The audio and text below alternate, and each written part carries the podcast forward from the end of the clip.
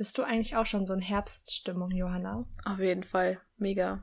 Ja, jetzt hat der Herbst nämlich richtig angefangen und passenderweise hat er das in Hogwarts auch, denn wir befinden uns jetzt bereits im Oktober. Und wir sind schon bei der dritten Folge unseres Podcasts angekommen. Und damit der letzten für den Stein der Weisen. Genau. Es wird jetzt nochmal wahrscheinlich viel zu lang gehen, ja. obwohl es nur noch ein Drittel ist. Aber ich würde sagen. Was würdest du sagen? Dass wir dann jetzt auch schnell anfangen müssen. Okay. Und wir versuchen uns kurz zu halten. Ja. Das wird nicht funktionieren. Das wird überhaupt nicht funktionieren. Ich habe ich hab so viele Notizen gemacht. ich habe auch noch voll viele. Okay. Wo haben wir denn im letzten Teil aufgehört? Bei meinem Lieblingskapitel Duell um Mitternacht oder bei der Filmszene, wo sie zufällig auf Fluffy treffen und dann abhauen und Ron sagt, Hermine müsse dringend ihre Prioritäten klären irgendwie. Ja. Im Film kommt jetzt die nächste Szene ähm, mit Oliver Wood, der Harry Quidditch erklärt. Ja. Das ist im Buch noch nicht der Fall, denn da bekommt Harry seinen Besen jetzt schon. Und es ist nämlich so eine Szene, wo sich im Film viele darüber aufregen, dass dieses besenförmige Paket ankommt und die reißen das auf, als wüssten sie nicht, dass es ein Besen ist. Und ähm, im Buch wird das einfach nur, einfach nur als langes, schmales Paket beschrieben, was von sechs Eulen getragen werden muss. Was voll logisch ist, weil der ist doch schwer, so ein Besen. Und im Film trägt das nur eine Eule. Ja. Und da ist ein Brief dabei, dass er das Paket bitte nicht jetzt schon öffnen soll, weil das wahrscheinlich für Aufruhr sorgen wird, weil er ja den Nimbus 2000 bekommen hat und sich dann alle draufstürzen würden. Und Ron ist dann direkt ganz neidisch, so, oh, ich habe noch nicht mal einen berührt. Und will McGonagall nicht auch verheimlichen, dass es von ihr kommt, weil sie eigentlich nicht so ihr eigenes Team sponsern darf, quasi. Also jetzt vor Harry oder generell? Weil da. Generell. Ja, Einfach das kann das, sein. Ja. Weil ähm, da steht halt, also ihre Unterschrift ist halt unter dem Brief. Also Harry weiß, es ist von McGonagall. Genau. Ich hatte irrtümlicherweise so lange irgendwie diesen, diese Erinnerung, es wäre von Dumbledore gewesen. Das hat sich irgendwie falsch bei mir im Hirn festgesetzt. Hm. Das ist ganz komisch, so ein Mandela-Effekt. Was ist das? Oh mein Gott, du weißt es nicht. Wie cool, dann kann ich was erklären. Hau raus. ähm, das leitet sich logischerweise ab von Nelson Mandela. Das habe ich mir jetzt gedacht. Ja, weil da als er gestorben ist, das war ja erst 2017, glaube ich. Oder 2019? Nein, es muss nee, schon länger gewesen sein. Aber da haben viele Leute gesagt, hä, ich dachte, der wäre damals im Gefängnis gestorben. Und das haben so viele Leute gedacht. Und es wurde tatsächlich ein Geschichtsbuch auch irgendwie gefunden, wo das so drin stand. Echt? Und deswegen sind alle Erinnerungen, die irgendwie falsch sind, zum Beispiel, dass das Monopoly-Männchen ein Monokel hat oder sowas. Ich weiß jetzt nicht, ob es eins hat, weil ich da jetzt eine falsche Erinnerung wahrscheinlich drin habe. ich hätte gesagt, ganz, es hat eins. Ja, ich weiß es aber irgendwie nicht. Also das ist ganz seltsam. Oh, voll interessant. Oder dass im Wort KitKat irgendwie, dass da ein Bindestrich dazwischen ist. Keine Ahnung. Es sind, es ganz viele davon. Okay. Und das ist bei mir eben dieses, dass Harry den Besen von Dumbledore hat. Weil ich denke halt auch, dass er den halt wahrscheinlich im Auftrag von Dumbledore durch McGonagall bekommen hat. So, ich glaube nicht, dass sie den selber bezahlt hat. Wer weiß, ja. Weil das muss ja von der Schule so irgendwie gesponsert werden. Es wäre schon komisch, wenn sie aus eigener Tasche das gemacht hätte. Genau, im Film ähm, sind wir jetzt nahtlos bei der Szene, in der Wood Harry erklärt, welche Aufgaben die Quidditch-Bälle haben. Dazu habe ich mir aufgeschrieben, dass ich mag, wie die Bälle designt wurden, also wie die aussehen. Ich finde zum Beispiel so die Klatscher, wie die sich bewegen, wie die sich anhören, die, also es fühlt sich so an wie so eine. Die klatschen halt. Ja, genau. Ähm, oder auch der Schnatz, wie der aussieht.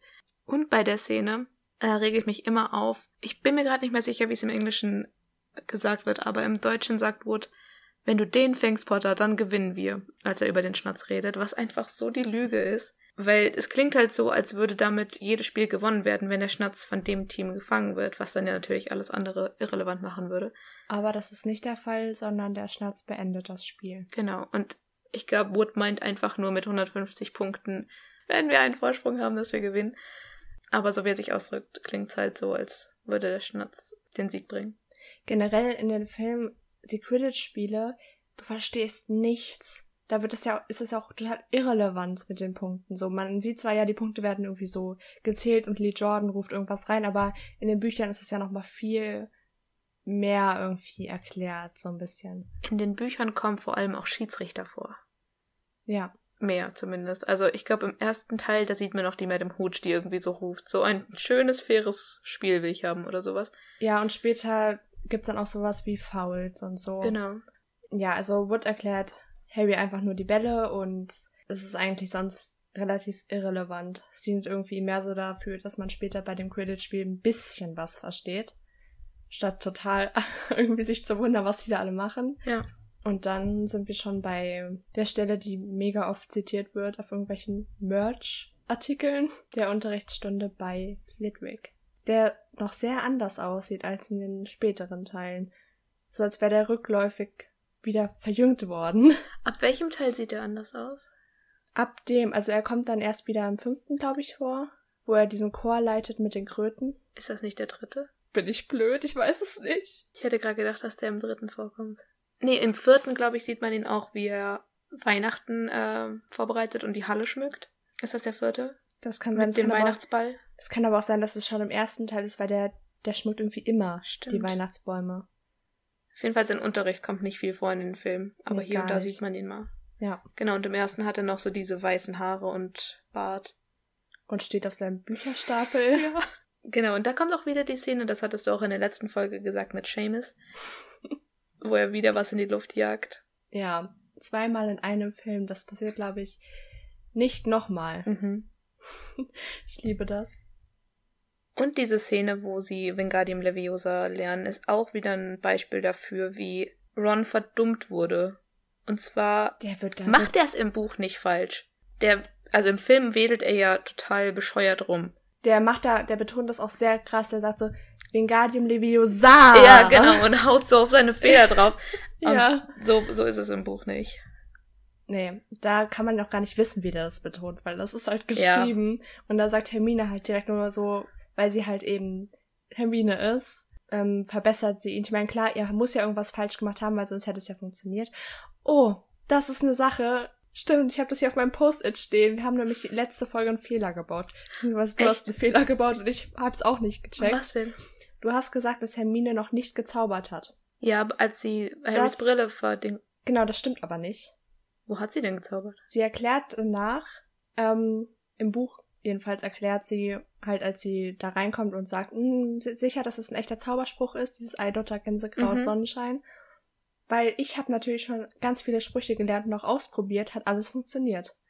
Das, Das heißt, ja genau, und das ist auch nicht verboten, weil es war ja außerhalb der Schulzeit. Sie war ja noch nicht eingeschult. Und im Zug ist sie theoretisch auch noch nicht eingeschult. Das heißt, es ist auch nicht verboten, im Zug zu zaubern. sie. Das aber wäre eine ziemlich dumme Regel. So eine Aber- Grauzone.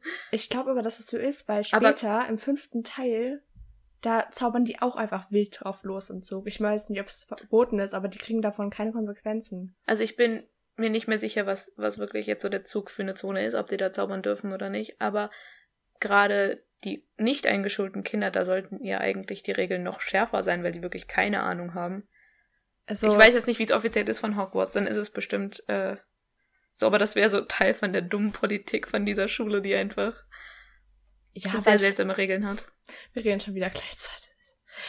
Ähm, ja, aber ich kann das voll verstehen. Woher soll Hermine das denn auch wissen? Ja, so, ja, klar. Wenn ich weiß, ich bin eine Hexe und krieg ein Zauberbuch, ich würde auch alles ausprobieren. Natürlich, ja, ja. Aber ich meine jetzt so von der Regelung der Schule würde es halt keinen Sinn ergeben, wenn es legal wäre für ein elfjähriges Kind, was noch nicht eingeschult ist, rum zu experimentieren. Und danach ist es verboten, wenn du eingeschult bist. Ja, aber wir erinnern uns dran, irgendwann hat Fred mal Rons Teddybären in eine Spinne verwandelt. Das ergibt auch keinen Sinn. Doch. Ich meine, Harry ist mal auf das Schuldach geflogen. Ja, okay, wenn es die Art von Magie war. Ja, das war bestimmt kein Zauberspruch Magie, Ja, okay. soll er auch den Zauberstab haben? Aber naja, kommt drauf an, wie alt er war. der war da zwei Jahre älter. Der war da fünf oder so. Okay, erz erzählt Ron, wie alt er war in der Szene. Ja, der war drei oder sowas. Oh, okay. Noch sehr klein. Ich dachte, das wäre ein Oder Streich. nee, er war fünf und ähm, die Zwillinge waren sieben. Ich weiß auch nicht. Also, Ich habe mir da irgendwie immer vorgestellt, dass Fred und George so, schon eingeschult waren und Zauberstäbe hatten. nee, das kann ja nicht sein. Das kommt ja vom Alter ja gar nicht hin. Wir erfahren ja hier, dass ähm, Fred und George seit einem Jahr in der Quidditch-Meisterschaft, äh, Quidditch-Mannschaft sind und man kann erst ab dem zweiten Jahr dabei sein. Das heißt, sie sind jetzt im dritten Jahr. Ja, das weiß ich. Nee, ich habe mir dann halt einen älteren Ron irgendwie vorgestellt. Dann ergibt es mit dem Teddy vielleicht nicht mehr so viel Sinn. so, so neun und elf. Obwohl neun. Würde ja vielleicht auch gehen, ja. Das würde noch gehen. Und ein zweiter Fehler, den ich gebaut habe, weil Hermine ja Harry dieses goldene Teilzeit, wo draufsteht, dass sein Vater ein Sucher war. Ich habe da irgendwie Palette gesagt. Ich meine natürlich Plakette, nicht Palette. Oh, das ist mir nicht aufgefallen. Ich habe das zweimal gesagt und ich war so, was? Was redest du denn da? Hör doch auf.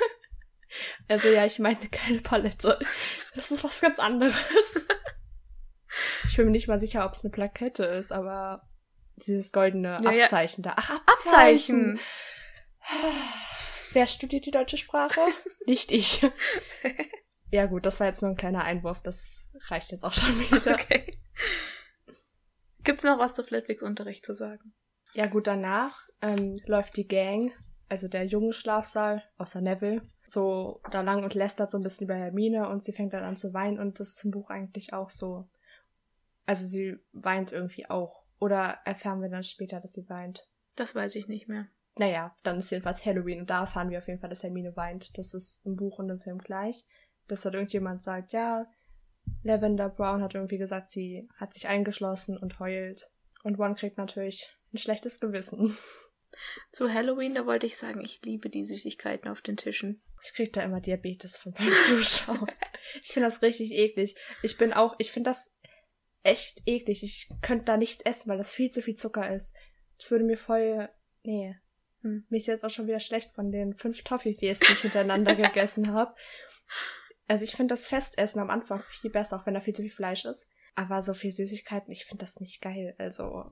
Vermutlich würde mir auch schnell der Appetit vergehen, aber es sieht irgendwie auch schon wieder so liebevoll gemacht aus. Ja, aber es sieht halt einfach aus, als wäre da nur das Essen als Abendessen. Das stimmt. Und das ist nicht so gesund. Die putzen sich auch nie die Zähne. so. Oh, im Buch in der, kommt in der Szene Dumbledore, der, um die Kinder zu beruhigen, als Quirrell dann schon in die Halle gestürmt kommt, da macht er irgendwelche Knaller, Knallgeräusche. Was ja, war das denn für ein Plan? Ja, damit die kurz verstummen und ihm zuhören können. Okay. Aber dazu habe ich mir aufgeschrieben, dass die sich einfach wegen eines Trolls, der extrem langsam nur voranschreitet und nur eine Keule dabei hat, dass die so einen Aufstand machen. Die könnten locker vor dem wegrennen. Da sind tausend Lehrer. Warum schreit ihr so? Warum bleiben nicht alle Kinder in der Halle und die Lehrer gehen, teilen sich auf und gucken, wo er ist und sie ver verbarrikadieren die Halle? Das wäre so ja. viel sicherer, als alle durchs Schloss zu scheuchen. Die tun einfach, als wäre das so, das mega. Ich meine, klar, wenn der wenn du dich mit dem boxst, natürlich verlierst du da, aber der ist so langsam und so dumm. Ja. Der kann doch nichts machen. Und da schreien die an. Das erinnert mich immer daran, wenn früher irgendwie im Unterricht das Licht ausgegangen ist und die Mädchen dann angefangen haben zu schreien. Und ich dachte mir immer so, ja. was ist denn mit euch? mhm. Das ist so nervig. Und Dumbledore, seid ruhig. also, das ist schon. Und Quirrell bleibt einfach liegen. Denkt sich so, ja, ignoriert mich halt. Das war auch ein richtig schlechter Plan von ihm. Ja. Ich meine, sein Plan beinhaltet, dass ihn alle ignorieren und er sich, wenn alle die Halle verlassen, er sich aufmachen kann, um in den dritten Stock zu gehen. Also, Quibble irgendwie, das bist du nicht so das Brain. Dabei soll er angeblich voll genial sein. Er ist ein Ravenclaw. Echt? Mhm. Da haben wir es doch wieder. Er ist böse geworden und war nicht in Slytherin. Ja. Das wusste ich auch nicht. Das ist. Bin mir ziemlich sicher, ja. Hm. Ja. Eigentlich, ähm, ich weiß, jetzt weiß ich schon wieder nicht. Ich habe den Film erst vorgestern, stimmt, das war vorgestern geschaut, die Szene. Und im Buch ist es so, dass Ron und Harry eben sagen, oh, Miss Hermine. Nee, die sagen das gar nicht. Oder doch. Ich glaube, die sagen das Harry und sehen sagt. dann und sehen dann, dass der Troll in, ähm, in einen Raum läuft, wissen nicht, was für ein Raum es ist und schließen den ein. Ja. Und dann hören sie Hermine schreien und Harry so, das ist das Mädchenklo. Ja, richtig. Und im Film ist es, glaube ich, einfach nur, die sehen ihn da reinlaufen und dann wissen die schon, dass das Mädchenklo ist, genau. glaube ich. Aber wie sie einfach erstmal triumphieren, zu den Schlüssel umdrehen und dann so realisieren, dass sie einfach nur dumm sind. Aber das ist auch voll realistisch irgendwie, ja. finde ich. Ja. Vor allem eigentlich ja voll der gute Plan so. Aber die müssen natürlich mal wieder hier gegen die Regeln und Hermine safen. Und du hattest mir, glaube ich, ich weiß jetzt nicht, ob es in der ersten Folge drin war, dass der Typ, der die Musik gemacht hat, auch die für Star Wars gemacht Genau. hat.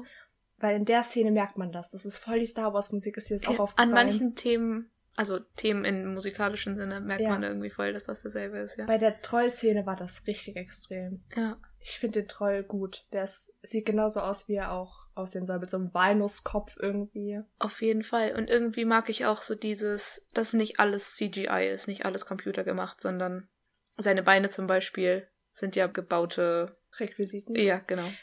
Wo ich mich frage, im fünften Teil taucht auch ein Trollbein auf, im Grimmauld Place. Ich glaube, das ist dasselbe. das wäre voll cool. ja. Hm. Das habe ich bei irgendeinem Video, oder war das, war das Cold Mirror oder so in ihrem Podcast, die das gesagt hat? Das kann sein. Ich weiß jetzt auch nicht, warum ich das im Kopf habe, aber ich weiß, dass es da ein Trollbein gibt, weil Tonks doch irgendwie immer drüber stolpert oder so. Ja, Und ich genau. glaube, das ist doch so ein, so ein so ein Schirmständer oder sowas. Ja. irgendwie eklig. das ganze Haus der Blacks ist eklig. Das stimmt. Ähm, zu der Szene mit dem Troll wollte ich noch sagen, dass mir da irgendwie im Film aufgefallen ist, wie oft so dieses so billige Blitzgewitter so für, als Effekt eingesetzt wird, wo man einfach außerhalb der Fenster so es blitzen sieht. Das kam auch schon, glaube ich, in der Hütte und das sieht irgendwie nicht realistisch aus. Das ist mir jetzt auch erst beim letzten Mal gucken aufgefallen. Ja, Technik von 2000 so. Ja. Auch zum Beispiel äh, das CGI vom sprechenden Hut. Also der ist auch eine. Ah, wie heißt das denn? Das, ich suche nicht das Wort Requisite, sondern da gibt's auch so ein anderes Wort für. Also in der einen Szene, wo er von McGonagall, glaube ich, gehalten wird, da Da ist ist er. echt. Genau. Und dann, als er sich bewegt und spricht, da ist es dann computergeneriert. Und da sieht man sehr, dass es schon eine veraltete Technik irgendwie ist. Ich ignoriere das einfach immer. Mir fällt das irgendwie nicht auf. Bei ist Harry mir auch Potter- wieder jetzt beim letzten Mal aufgefallen, ja. Bei Harry Potter ähm, fällt mir das einfach nicht auf und da stört's mich auch gar nicht. Wenn ich jetzt irgendwie Serien gucke, die jetzt produziert werden, da Shadowhunters, Ach du Scheiße, ja. da sind die Effekte teilweise so schlecht. Ich, mich stört's auch nicht bei Harry Potter, selbst wenn es mir auffällt. Irgendwie ist es trotzdem nicht so grottenschlecht, dass es total stört. Und es ist natürlich auch einfach aus Nostalgie oder so, wie es aussieht, da hast du dich dran gewöhnt und dann ist es. Es lebt auch nicht davon, dass Nee. die Effekte gut sind. Und trotzdem fühlt sich die Welt so magisch an und echt irgendwie. Ja, natürlich erledigen die dann den Troll und alles ist so voll. Und da merkt Harry dann, als die Lehrer da reinkommen, dass Snape eine Wunde am Bein hat. Mhm. Ähm, das ist ganz legitim. Das merkt er im Buch aber noch nicht, sondern erst kurze Zeit später. Sieht er da die Wunde oder nur, dass er hinkt? Ich glaube, er sieht nur, dass er hinkt. Mhm. Und im Film ist es irgendwie, da kommt diese Schlussfolgerung, Snape hat versucht, an Fluffy vorbeizukommen. Einfach so aus dem Nichts. Ja. Und das Stimmt. ist einfach dumm, weil im Buch, das ist wieder was, ähm, Film Harry ist irgendwie viel zu schlau. Also teilweise. Und Ja. im Buch ist es viel logischer, wie das passiert, weil die sind ja jetzt mit Hermine befreundet und dann stehen die so draußen rum und es ist ja relativ kalt und Hermine macht dann ihr berühmtes Feuerchen in so einem Einmachglas und die wärmen sich die Hände. Und sie hat Harry halt extra Quidditch im Wandel der Zeiten, glaube ich, ausgeliehen aus der Bibliothek. Jedenfalls irgendein Buch, damit er sich das durchlesen kann, weil er halt nervös ist wegen seinem ersten Quidditch-Spiel. Und dann kommt Snape halt und sagt, die Bücher dürfen nicht mehr nach draußen genommen werden. Wo ich mir denke, im Sommer lernen die alle doch irgendwie Ja. draußen so. Ist halt wieder typisch Snape. Und ja, dann nimmt er das Buch halt mit und Harry geht dann irgendwann später ins Lehrerzimmer, weil er unbedingt das Buch haben will, weil er sich denkt, ich muss es lesen, ich habe keine Ahnung von Quidditch. Und da sitzt dann Snape mit Filch, der ihm hilft, sein Bein zu verbinden. Wo ich mir denke, Filch, was ist, was bist du? Ja, also entweder Snape hat ihm die ganze Wahrheit erzählt, das glaube ich nicht. oder Filch ist halt einfach so, ja, der Typ spricht mit mir. Vielleicht, ja, aber diese Beziehung zwischen den beiden sieht man auch Im nie Film. wieder irgendwie. Im Film auch nie, Nee. besonders nicht. Irgendwie klammert sich Filch immer an den momentan schlimmsten Lehrer. Irgendwann ist es dann Umbridge. Richtig, ja. Aber da ist halt gerade noch Snape und da merkt Harry dann, okay, Snape erzählt ihm, dass er am Hund vorbeikommen wollte. Und das ist viel logischer, dass Harry das wirklich durch Snape selber halt so durchlauschen hört. Anstatt Wobei- einfach sich das selber zusammenzureimen. Ja. Äh, dieses jemanden belauschen und dadurch Infos bekommen, das ist auch so richtig, kommt richtig häufig vor in den früheren Teilen vor allem. Ja. Ja, wir wiederholen das jetzt nochmal, falls Genau. es noch jemand nicht gehört hat, der vielleicht gerade draußen vor der Tür Ja. steht. ja, und vor allem auch in einem Kinderbuch ist es nochmal mehr so dieses ganz auf einem einfachen Weg irgendwie Informationen vermitteln, weißt du? Ja. Die die Charaktere dann lernen. Ähm, ich wollte noch mal ganz kurz zurückrudern zu der Szene im Buch mit dem Troll, weil ich irgendwie diesen, ich glaube, der kommt am Ende vom Kapitel, dieser Satz. Ähm, es gibt gewisse Dinge, die man nicht zusammen erleben kann, ohne dass man danach Freunde wird. Und irgendwie finde ich das richtig goldig. Ja, und einen drei Meter hohen Bergtroll zu erledigen gehörte gewiss dazu. Genau, ja. Das ist so süß. Oh, ich liebe das. Ich auch. Vor allem im Film sieht man ja auch, dass, ich weiß gar nicht, ob das eine rausgeschnittene Szene war, aber ich meine, es gibt diese Szene, wo die dann durch den Gang laufen, nachdem die halt den Troll erledigt haben. Und da sieht Hermine richtig glücklich aus. Ja. Lächelt dann so und ich bin so, oh. Ja. Ja, das Quidditch-Spiel kommt doch jetzt schon, oder? Genau, sie frühstücken noch vor dem Quidditch-Spiel. Harry ist voll nervös und die sagen aber, Harry, du musst was essen. Also ich will essen. Ja. was mir aufgefallen ist, Was? wo die im Film da langlaufen und Wood sagt zu Harry, ja, bei meinem ersten Quidditch-Spiel bin ich nach fünf Minuten, hat mich ein Kla Klatscher getroffen am Kopf und ich bin im Krankenhaus aufgewacht. Das wollte ich gerade erzählen. Das ist, dass er das sagt. Ja. Weil mir ist dann nämlich aufgefallen, im sechsten Teil kriegt Harry einen Schädelbruch und ist dann nur in der Kranken, im Krankenflügel. Ja. Wo ich mir denke, wie schlimm muss deine Erke- eine Verletzung sein, dass du ins Krankenhaus kommst. Ist so. Oder vielleicht war, wie lang ist Madame Pomfrey schon da? Die ist doch auch schon länger da. Erfährt man das irgendwann? Vielleicht Aber war der, der davor da war, nicht so geskillt wie sie. ich meine, ich denke mal, Oliver Wood ist seit seinem zweiten Schuljahr da. Jetzt ist er am sechsten. Oder siebten. Mhm. Nee, sechstes. Ja, Im zweiten ist sechstes. Genau, und im dritten ist er dann nicht mehr da. Also ist er jetzt im sechsten Schuljahr. Das war vor vier Jahren, die ist schon so lang da. Ja, okay. Ganz bestimmt. Da hast recht. Ich glaube, die ist schon so alt eingesessen wie jeder Lehrer, außer Ja. die Vater. Oh. Die Verteidigung gegen die dunklen Künste wäre. Ja, ich habe mich jetzt schon wieder so fusselig geredet. Bis Harry kommt, sind auch die Verteidigung gegen die dunklen Künstelehrer wahrscheinlich länger da. Hat das nicht angefangen als. Nee, nein, nein, nein, nein, nein. Ich glaube. Nee, warte. Nee, Quirrell ist schon länger da. Stimmt. Weil ich, ich dachte gerade, jemand hätte mal gesagt, dass das in Verbindung steht damit, dass Voldemort diesen Platz haben wollte, als er jung war und ihn Ja. nicht bekommen hat und seitdem irgendwie diese Stelle irgendwie verhext ist, verflucht. Oh mein Gott. Ich weiß es nicht. Dann würde es aber keinen Sinn ergeben, wenn Quirrell mehrere Jahre schon da ist. Ja, ich weiß nicht, das könnte natürlich auch sein. Und ich frage mich auch, ähm, Dumbledore war doch selber mal Verteidigung gegen die dunklen Künstelehrer. Nein, ich glaube, das ist auch ein Fehler, den Fantastische Tierwesen gemacht hat. Der hat nämlich nicht Verteidigung gegen die dunklen Künste unterrichtet, sondern Verwandlung. Verwandlung oder Zaubersprüche. Ich bin mir gerade nicht sicher. Ich dachte es aber jetzt auch gerade nicht wegen Fantastische Tierwesen, sondern weil ich das irgendwie so im Kopf hatte. Hatte ich auch, aber ich meine, das war ein anderes Fach, was er unterrichtet hat. Hm. Da müssen wir vielleicht nochmal recherchieren und dann in der nächsten Folge Ja. sagen. Aber ähm, wer war vor Quirrell der Lehrer? Weil das Ding ist ja, Snape will diesen Posten ja schon seit Ewigkeiten. Und Dumbledore muss ja irgendwie immer das umgehen, dass Seit er den zehn nicht, Jahren. Ja, dass er den nicht bekommt. Ja. So, ja. Wer war vor Quirrell da? Man ich weiß, es nicht. Das erfährt man, glaube ich, echt nie. Nee. Ich habe auch mal geschaut, ähm, dieses Harry Potter Wiki ist richtig gut. Selbst das weiß nicht, wie Lily Potters Eltern hießen.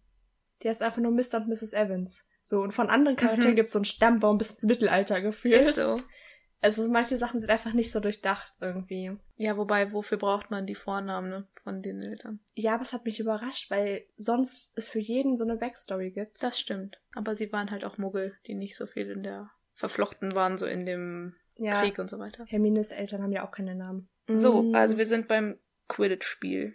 Da habe ich mir aufgeschrieben zu den Fouls. Wofür gibt's Schiedsrichter, wenn so Sachen, die im Film kommen, von wegen, es ist Katie Bell, die da in den Mhm. Turm gedrängt wird und runterfällt und Oliver Wood wird ausgenockt. Das Wenn sowas kein Foul ist, was dann? Wofür hat man überhaupt einen Schiedsrichter? Stimmt, die spielen gegen die Slytherins. Ja. Gegen ähm, diesen Typen. Marcus mit den, Flint. Genau, mit den Zähnen. Ja. ja. Ähm, Ist er nicht heutzutage Model oder so? Ich glaube, der ist Model geworden. Irgendwie sowas. Irgendjemand von denen. Da gibt's ja noch einen zweiten, der sieht sogar echt ziemlich gut aus. Ich weiß gerade nicht, wer das sein soll, aber. Okay. Ja.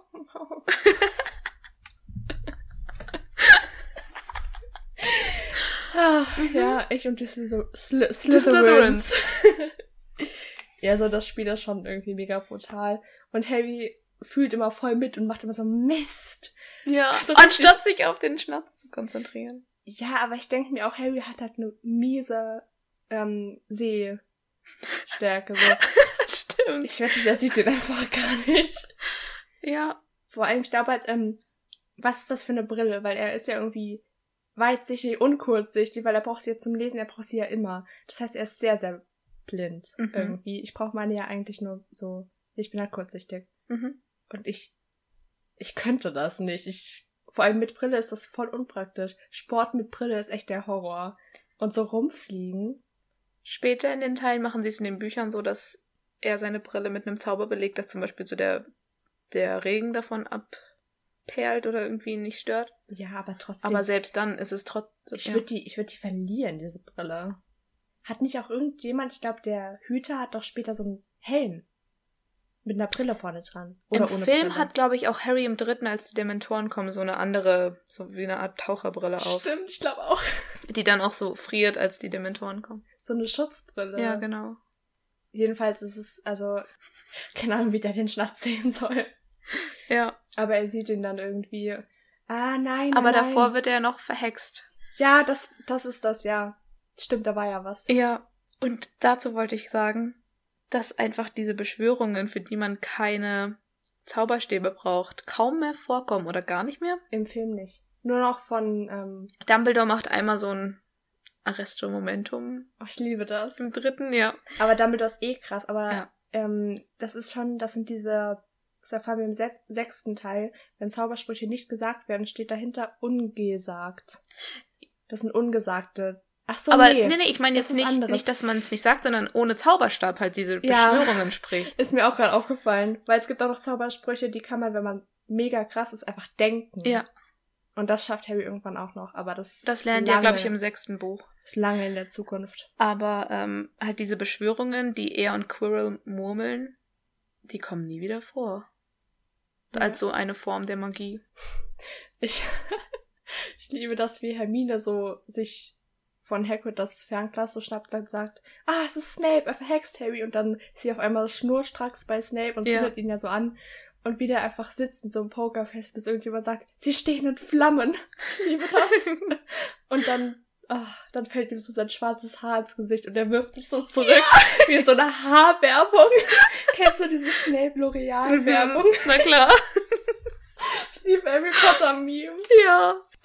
Ja, Harry fällt fast vom Besen, bis dann Snape vermeintlich gestört wird und es Harry wieder auf seinen Besen schafft und dann im Sturzflug irgendwie runterkracht und dann hat er den Schnatz verschluckt und kotzt ihn wieder aus. Genau. Das ist so räudig.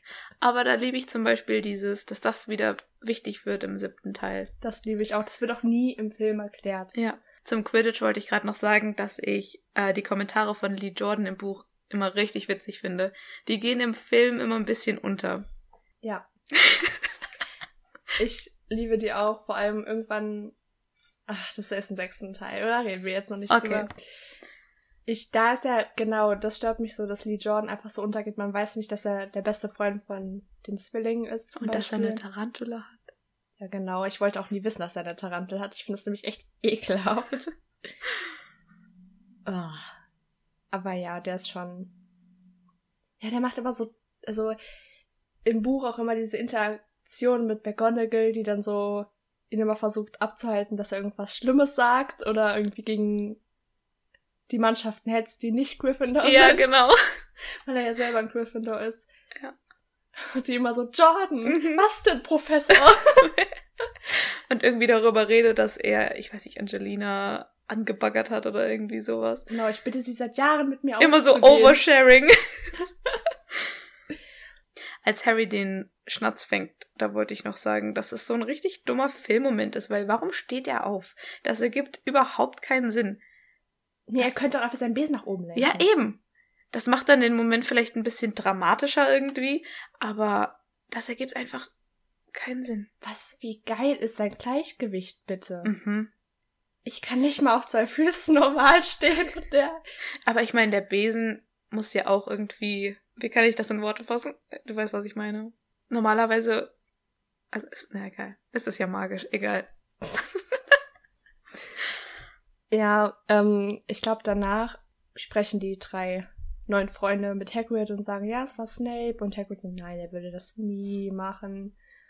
Und sprechen die da schon darüber? Da sprechen die schon über Fluffy, kann das sein? Ich glaube schon. Ja, stimmt. Also im Film, da haben die da ihre Hogwarts-Schals an und laufen so mit Hagrid irgendwie durch das Gelände so und sagen dann, ja, es war Snape und er so, nein. Und im Buch sind die in Hagrids Hütte. Mhm. Und trinken halt Tee, weil die irgendwie immer zu Hagrid gehen und da Tee trinken. Das ist so süß. Das ist richtig süß. Und ja, also generell, man vergisst ja auch immer, Hagrid ist ja nicht nur mit Harry befreundet, sondern dann halt auch mit Hermine, die ihm ja auch im Laufe der Zeit immer noch weiter, immer wieder helfen irgendwie bei allem. Mhm. Aber dann kommen die schon drauf zu sprechen, das mit Fluffy, wo Hagrid dann sagt, woher wisst ihr von Fluffy? Was ich auch cool finde, dass er seinen riesengroßen Hund Fluffy nennt und seinen Ja. zutraulichen Hund Fang.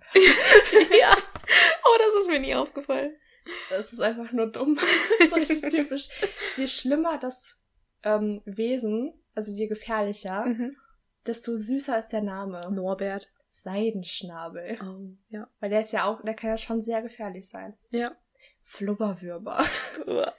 Knallrümpfige Kröter. Die fehlen im Film, aber da kommen wir auch noch Ja. zu.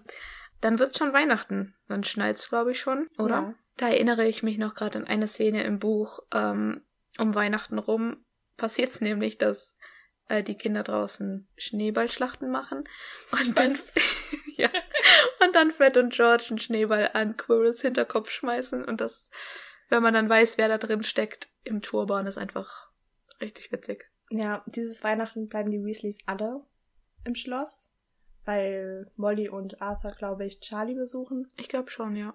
Und ich glaube, das ist für Harry natürlich ganz toll, weil Hermine geht ja weg und Ja. Ron bleibt da. Und zwar seine ganze Familie, weil später bleibt Ron halt auch einfach so da. Weil er halt irgendwie für Harry auch noch. Oder Da dann bleibt. geht Harry mit zum Fuchsbau über Weihnachten später. Ja, stimmt, das dann ganz später noch. Ja. Aber ich finde das sehr schön und die Zwillinge ärgern Percy wieder und zwängen ihn in seinen Weasley-Pulli, den Harry ja auch bekommt. Das ist so goldig. Ich habe auch einen. Ich weiß, ich will auch einen haben. Ich, weiß, ich wollte ihn heute anziehen und ich weiß nicht, wo er ist. Es kann sein, dass er. Oh Gott, die Klingel. es kann sein, dass er noch bei meinen Eltern ist. Oh, Ja. dann brauchst du den jetzt für den Herbst und Winter. Ich brauche ihn jetzt immer, wenn wir aufnehmen. Ja. Ja. Woher hast du den eigentlich? Ähm, das war ein normaler brauner Pullover und eine Freundin von mir hat mir dann ein E drauf gehäkelt. Oh, wow. Ja, das war das eins der absolut besten Geburtstagsgeschenke, die ich je bekommen habe. Oh, das ist so cool. Sie hatte mir so eine ganze Harry Potter Box gebastelt, so eine lustige, auch mit so einer Fanfiction über Dumbledore und Voldemort. und ich habe von ihr so einen Anspitzer für einen Stift bekommen, der eine Nase ist, weil das halt Voldemorts Nase darstellen soll, weil er keine hat. Es war eine richtig lustige Box. Das ist so süß. Ja. Aber an Weihnachten liebe ich es, dass die halt die Schüler, die da geblieben sind, immer mit den Lehrern so Weihnachtsessen machen. mhm. Und dass Dumbledore einfach eine geblümte Wollmütze angezogen hat, statt seinem Zauberhut. Und er kichert dann fröhlich über einen Witz von Flitwick und so. Dumbledore ist einfach so ein Kauz. Ja, das ist ein schönes Wort dafür. Ja, und Hagrid trinkt so viel, bis er irgendwann McGonagall auf die Wange küsst. Da schon wieder, das habe ich nicht, nicht wahrgenommen Ich irgendwie. glaube, das passiert im ersten Teil. Es kann auch sein, dass es im dritten passiert, aber ich glaube, es ist im ersten. Ja, es ist im ersten. Und sie errötet dann einfach. Und kichert auch so ein bisschen. also Weihnachten ist schon, ist schon besonders. schön. Ich freue mich auch schon so auf Weihnachten. Oh, ich mich auch. Lass dann geblümte Mützen anziehen. Ich habe keine geblümte Mütze. Ich auch nicht, ich häkel einer. ja, und ähm, Harry und Ron verbringen im Buch die meiste Zeit eigentlich davor, stundenlang vor dem Kamin zu sitzen im Gemeinschaftsraum und darüber zu reden, was sie machen könnten, damit Malfoy von der Schule fliegt. Und das ist sowas, das machen auch echt nur Elfjährige so. Und die haben da so Spaß, die machen das stundenlang. Die sind schon echt ein bisschen böse so. Und dabei spießen die halt, das ist so, das ist so eine Logiklücke schon wieder. Die spießen da die ganze Zeit halt Essen auf, dass sie so rösten können. Woher haben sie das? Die, die marschieren nicht in die Küche. Hm. Vom Essen mitgehen lassen. Das kann sein, aber es war trotzdem so, warum habt ihr da Marshmallows und Pfannkuchen? Vielleicht hat die Molly Ron geschenkt, geschickt zu Weihnachten. als ob die dem fertige Pfannkuchen schickt. Es sei denn, sie Die Eulenpost ist Berliner. schnell. Stimmt, die Eulenpost Stimmt. ist wirklich schnell. So wie wir. ja. Ähm, Nein, wir brauchen richtig lange für alles, weil wir die ganze Zeit abschweifen. wir haben gestern die zweite Folge aufgenommen. Wir nehmen heute schon die dritte auf. Das stimmt, so gesehen sind wir schnell. Ja, also Harry hat zum ersten Mal in seinem Leben schöne Geschenke, die nicht von den Dursleys sind. Er bekommt aber auch eins von den Dursleys. Nämlich, was war es nochmal im ersten Ein Teil? 5-Pence-Stück. Willst du da schon über die Theorie sprechen? Oh, ich weiß, dass du das weißt. ja, weil irgendwann, ich glaube, im zweiten oder dritten bekommt er einen Zahnstocher Mhm. und dann irgendwann auch ein Taschentuch, was man halt zu einem Dreieck formen könnte. Und ein Tuch, wie ein Umhang so ein bisschen ist. Ja. Nee. Und dann haben wir ein Dreieck, ein Stab und etwas Rundes. Ja. Und das könnte das Tod, ähm, Todesserzeichen. What? ja, das Heiligtümer des Todeszeichen darstellen. Das ist natürlich, also äh, schon wieder sowas. Es ist eigentlich zu krass, als dass es ein Zufall ist. mhm. Aber es ist auch irgendwie so dumm. Ja.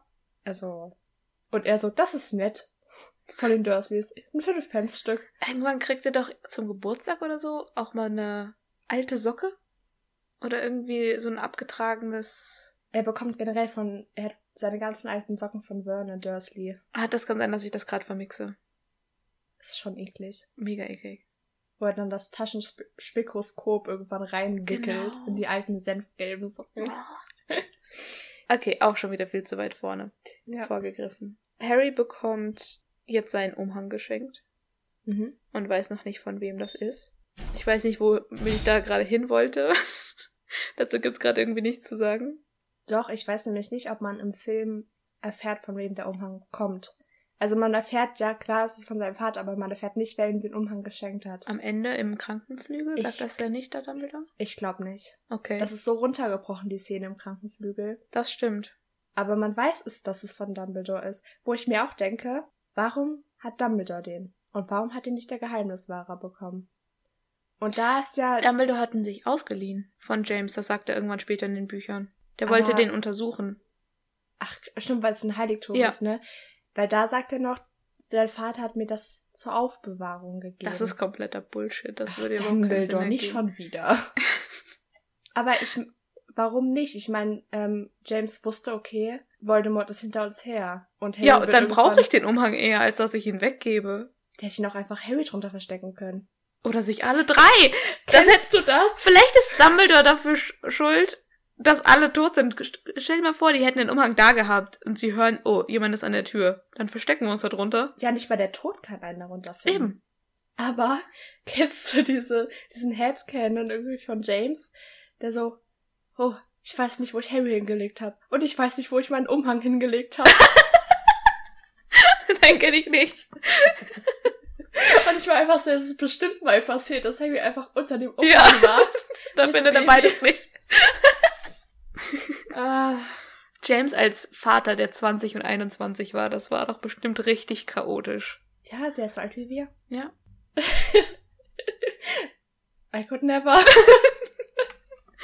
Es ist schon krass, wenn man sich das mal überlegt, wie jung die waren. Das ist richtig schlimm. Vor allem jetzt, ich war immer, als ich 17 wurde, nee, als ich 18 wurde, war ich okay, jetzt bin ich offiziell älter als Harry Potter im letzten Teil. Mhm. Oh mein Gott. Und jetzt bin ich 21 Ja. und denke mir, oh mein Gott. Das nächste Mal, wenn ich dann so 31 bin, ach, jetzt bin ich so alt wie Snape. In diesen Weihnachtsferien hat Hermine ja den Auftrag gegeben, herauszufinden, wer ähm, Nicholas Flamel ist. Weil Hagrid das ja rausgerutscht ist. Hätte ich bloß nichts gesagt. Wie oft er das in dem Film sagt einfach. Der sagt das richtig oft. Und einmal wird es im Buch auch so beschrieben, Hagrid sah aus, als ob er auf sich selbst sauer wäre. Ja. Das ist schon süß. Und das erst erste Mal, dass Hermine wirklich so sagt, ja, aber du kannst an die verbotene Abteilung gehen. Also die kommt langsam schon so an dieses Regelbrechen dran. Das stimmt. Und ich mag das voll, weil sie einfach weiß, dass es wichtig ist. Ja. Sehr sympathisch. Irgendwie habe ich gerade Lust, über Hermine auch so eine Charakteranalyse zu machen. Ja, aber nicht jetzt. Ja, natürlich nicht. Nein. Das würde den Rahmen sprengen, aber können wir uns für eine spätere Folge überlegen. Ja, im Buch und im Film ist es so, Harry ist dann in der verbotenen Abteilung und, und dann kommt diese Unterhaltung zwischen Snape und Quirrell und Mhm. die den Leser beziehungsweise den, der den Film schaut, so in eine falsche Richtung lenken soll. Genau. Und er flieht dann halt vor denen und findet dann den Spiegel Nerhigeb. Im Spiegel ist nämlich im Buch so eine Inschrift im Rahmen. Ja. Und ich habe echt, wann ich irgendwann mal gecheckt habe, dass man das rückwärts lesen muss. Ja. Das war nicht, ist nicht lange her. Was kommt da im Deutschen raus? Nicht dein Antlitz, aber dein Herz begehren. Mhm. Und das sagt eigentlich schon aus, was dieser Spiegel zeigt. Ja. Aber Harry liest das halt nicht rückwärts. Wer würde es auch? Ich würde es rückwärts lesen. Wobei ja stimmt, wenn man sieht irgendwie, das ergibt überhaupt keinen Sinn. Mhm. Aber das, das ist so dumm, warum steht das denn dann da drauf? Naja, gespiegelt. das ist mir gerade auch erst aufgefallen. Die Erkenntnis. Oh mein Gott. Oh Mann. Ja, rückwärts, spiegelverkehrt. Natürlich. Okay. Na, aber es ist nicht spiegelverkehrt, weil dann wären die Buchstaben ja spiegelverkehrt. Es ist ja nur rückwärts. Ja, gut, dann könnte man es aber auch nicht lesen. Hm, ja, wenn man sich Mühe gibt, schon. Ja, stimmt. Oder wenn man ein Spiegel Aber jetzt zum Beispiel im Buch, weißt du, was ich meine? Für ja. den Leser und so weiter. Ja, ja. Ja. Okay. Was sieht Harry denn im Spiegel? Harry sieht seine Eltern im Spiegel. Und im Buch sieht er seine ganze Familie, auch seine Großeltern. Und seine ganzen Enkel. Enkel. seine Onkel Enkel. und Nee, er hat keine Onkel und Tanten. Also Groß, Großonkel und so weiter, oder? Ja, und wahrscheinlich irgendwelche Cousins von James und ja. so. Da denke ich mir jetzt, ob niemand davon lebt. Aber dann wiederum denke ich mir, Krieg. die nächste Verwandte ist Petunia. Ja, weil klar. das die Schwester von seiner Mutter ist, so. Also auch wenn andere noch gelebt hätten, der wäre trotzdem nicht hingekommen. Ja, und von den Zauberern kann echt sein, dass viele im Krieg gegen Voldemort gestorben sind. Das ist schon traurig. Ich ja. fände es voll spannend zu sehen, was ich in dem Spiegel sehen würde. Ich will es gar nicht wissen. Willst du nicht wissen? Ich glaube, das würde mich voll schockieren so. Und dann würde ich wahrscheinlich voll drauf hinarbeiten, das zu bekommen, aber also, ich weiß nicht. Weil so könnte ich nicht die Frage beantworten, was ich sehen würde. Ich auch nicht. Ich sehe mich dastehen, ein paar Wollsocken in der Hand haltend. Ich brauche Wollsocken, meine Füße werden kalt. Und dabei habe ich schon welche an. Na. Irgendwann erwischt Dumbledore halt Harry und im Buch sagt Dumbledore noch so, ja, ich brauche keinen Umhang, um mich unsichtbar zu machen. Da weiß man halt schon, okay, er weiß von dem Tarnumhang. Und wie creepy ist das bitte, dass der da einfach rumhängt und Harry die ganze Zeit beobachtet. Ja. Oh, dazu noch ganz kurz. Nee, nicht dazu. Was laber ich? Ich weiß es nicht. Ich wollte zu der Szene, äh, bevor er den Spiegel findet, noch sagen, können Tiere durch den Umhang gucken? Bestimmt nicht, oder? Von den Büchern her. Weil Mrs. Norris, das ist so impliziert im Film, als ob sie ihn sehen würde. Oder zumindest spüren würde, dass sie da ist. Dass er, Harry da ist. Ich meine, wenn wir jetzt davon ausgehen, der Tod kann das nicht, wäre es unlogisch, dass eine Katze das kann, aber ich glaube, also entweder sie riecht ihn. Ja. Ich weiß es nicht. Das magische Auge von Matt L. Moody kann da auch durchgucken. Wie krass das auch einfach ist. Das ist ein richtig ekelhaftes Auge. Ich meine, das kann durch Umhänge gucken. ja. Das ist schon eklig. Aber es ist schon mächtige Magie. Was wolltest du noch zu der Szene sagen mit dem Spiegel und Dumbledore? Ja, Dumbledore sagt halt, dass er einfach, also Harry fragt ihn, was er im Spiegel sieht. Und Dumbledore sagt, dass er sich selbst mit Socken sieht, weil die Leute mal denken, sie müssten ihm Bücher schenken. Ja. Ich, je älter ich werde, desto mehr verstehe ich das, dass er sich Socken wünscht. Weil Socken sind halt schon richtig geil, vor allem wenn das so gestrickte Socken sind. Das stimmt. So Wollsocken. Und im Buch denkt Harry dann im Bett noch so drüber nach. Ja, das war schon eine sehr persönliche Frage. Ich denke, Dumbledore hat halt auch nicht die Wahrheit gesagt. Es ist halt auch, also dein Herzbegehren sind doch nicht Socken. Natürlich nicht, nee. Und davor, ist, ja. Sorry. Nein, sag. Und davor, das ist mein Lieblingsmoment im ganzen ersten Teil, schubst Harry Kretze von seinem Bett. Sehr schön. Ja. es ist so traurig, wenn man sich überlegt, was Dumbledore wohl in Wirklichkeit gesehen hat. Wenn man so den siebten kennt und weiß, was er für eine Vergangenheit hat. Ja. Okay, können wir auch später drüber reden. Ich glaube, deswegen ist er da auch so oft in dem Raum. Ich glaube, der guckt sich das die ganze Zeit an. Der sagt ja auch selber zu Harry, ja, ich will nicht mehr, dass du nach dem Spiegel suchst. Ja. Und ich meine, wir wissen ja, dieser Spiegel ist schon seit sehr vielen Jahren in Hogwarts. Stimmt. Als ob da nicht öfter mal Leute hingekommen sind.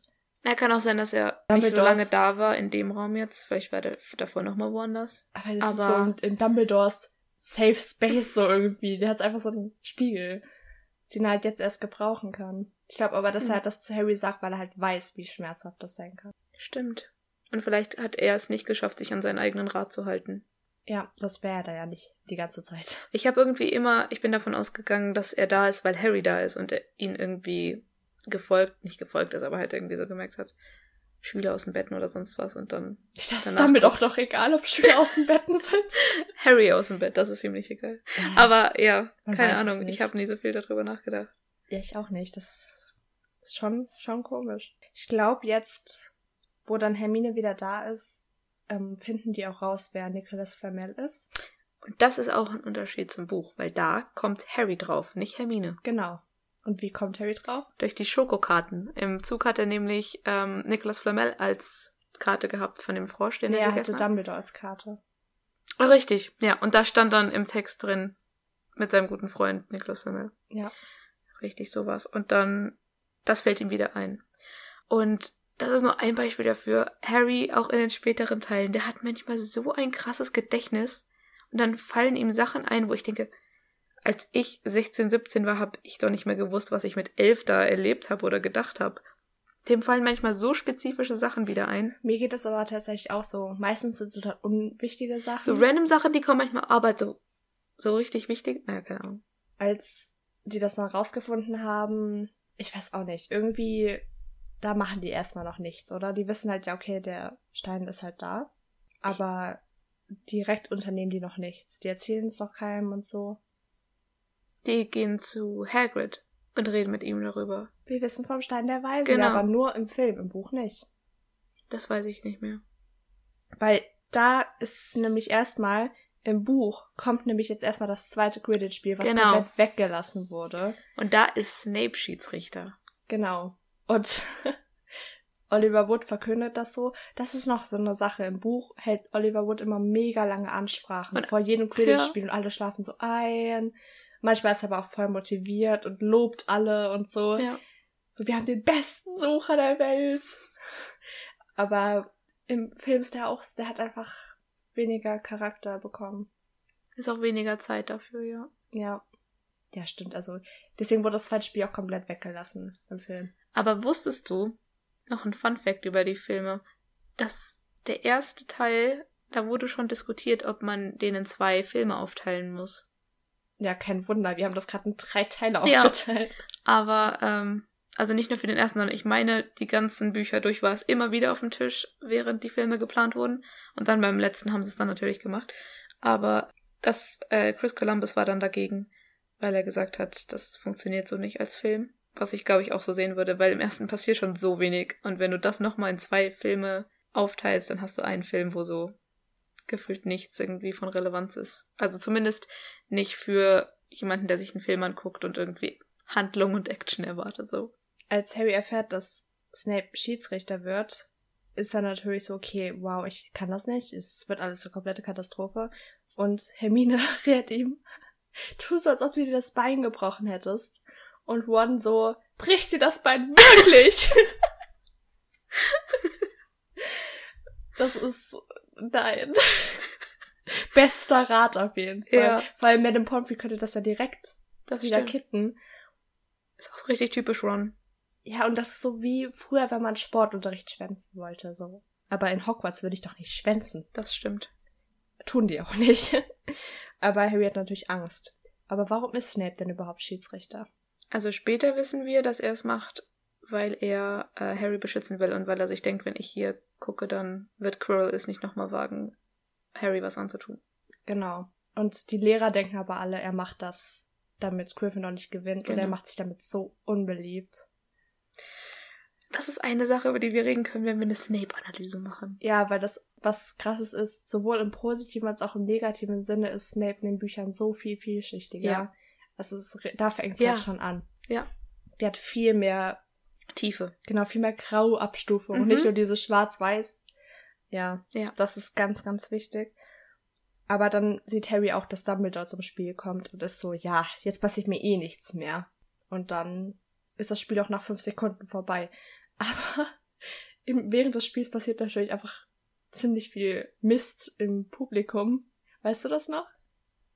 Ist das da mit Neville und Crab und Goyle? Genau, weil kurz vor dem Spiel irgendwann kommt Neville mal so mit dem Beinklammerfluch ähm, in den Gryffindor Gemeinschaftsraum gehüpft und sagt, ja, Malfoy hat mir den Beinklammerfluch auf den Hals gehetzt. Mhm. Also das dann kleben die ähm, Beine eben so zusammen. Man kann sich ja nicht mehr bewegen und Hermine hilft Neville sofort, die weiß natürlich sofort den Gegenfluch. Na klar. Richtig krass. Und ähm, ich glaube, dann üben die auch diesen Fluch. So, falls beim Spiel irgendwas passiert, dass die irgendwie irgendjemanden verhexen können und Hermine die ganze Zeit so, nicht vergessen, das heißt Lokomotor Mortis.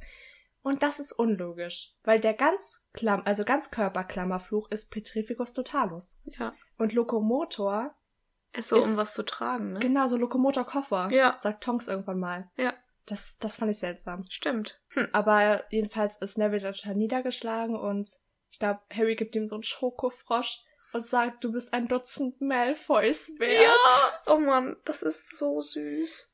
Die sind auch einfach viel Und- closer. Vor allem, was dann Neville auch in der Szene zu Crab und Goyle sagt. Ich glaube, der sagt ihm dann auch so ins Gesicht, ich bin zwölfmal wert wie du. Ja, der sagt, genau, also das ist dann schon während des Spiels irgendwie, da Genau. fangen die halt an, sich zu, oder vor- kurz vor dem Spiel, Ja. fangen die an, sich so ein bisschen zu streiten, was halt im Film gar nicht gehen könnte, weil die nicht auf einer Tribüne sind. Ja. Da sind ja die Häuser aufgeteilt.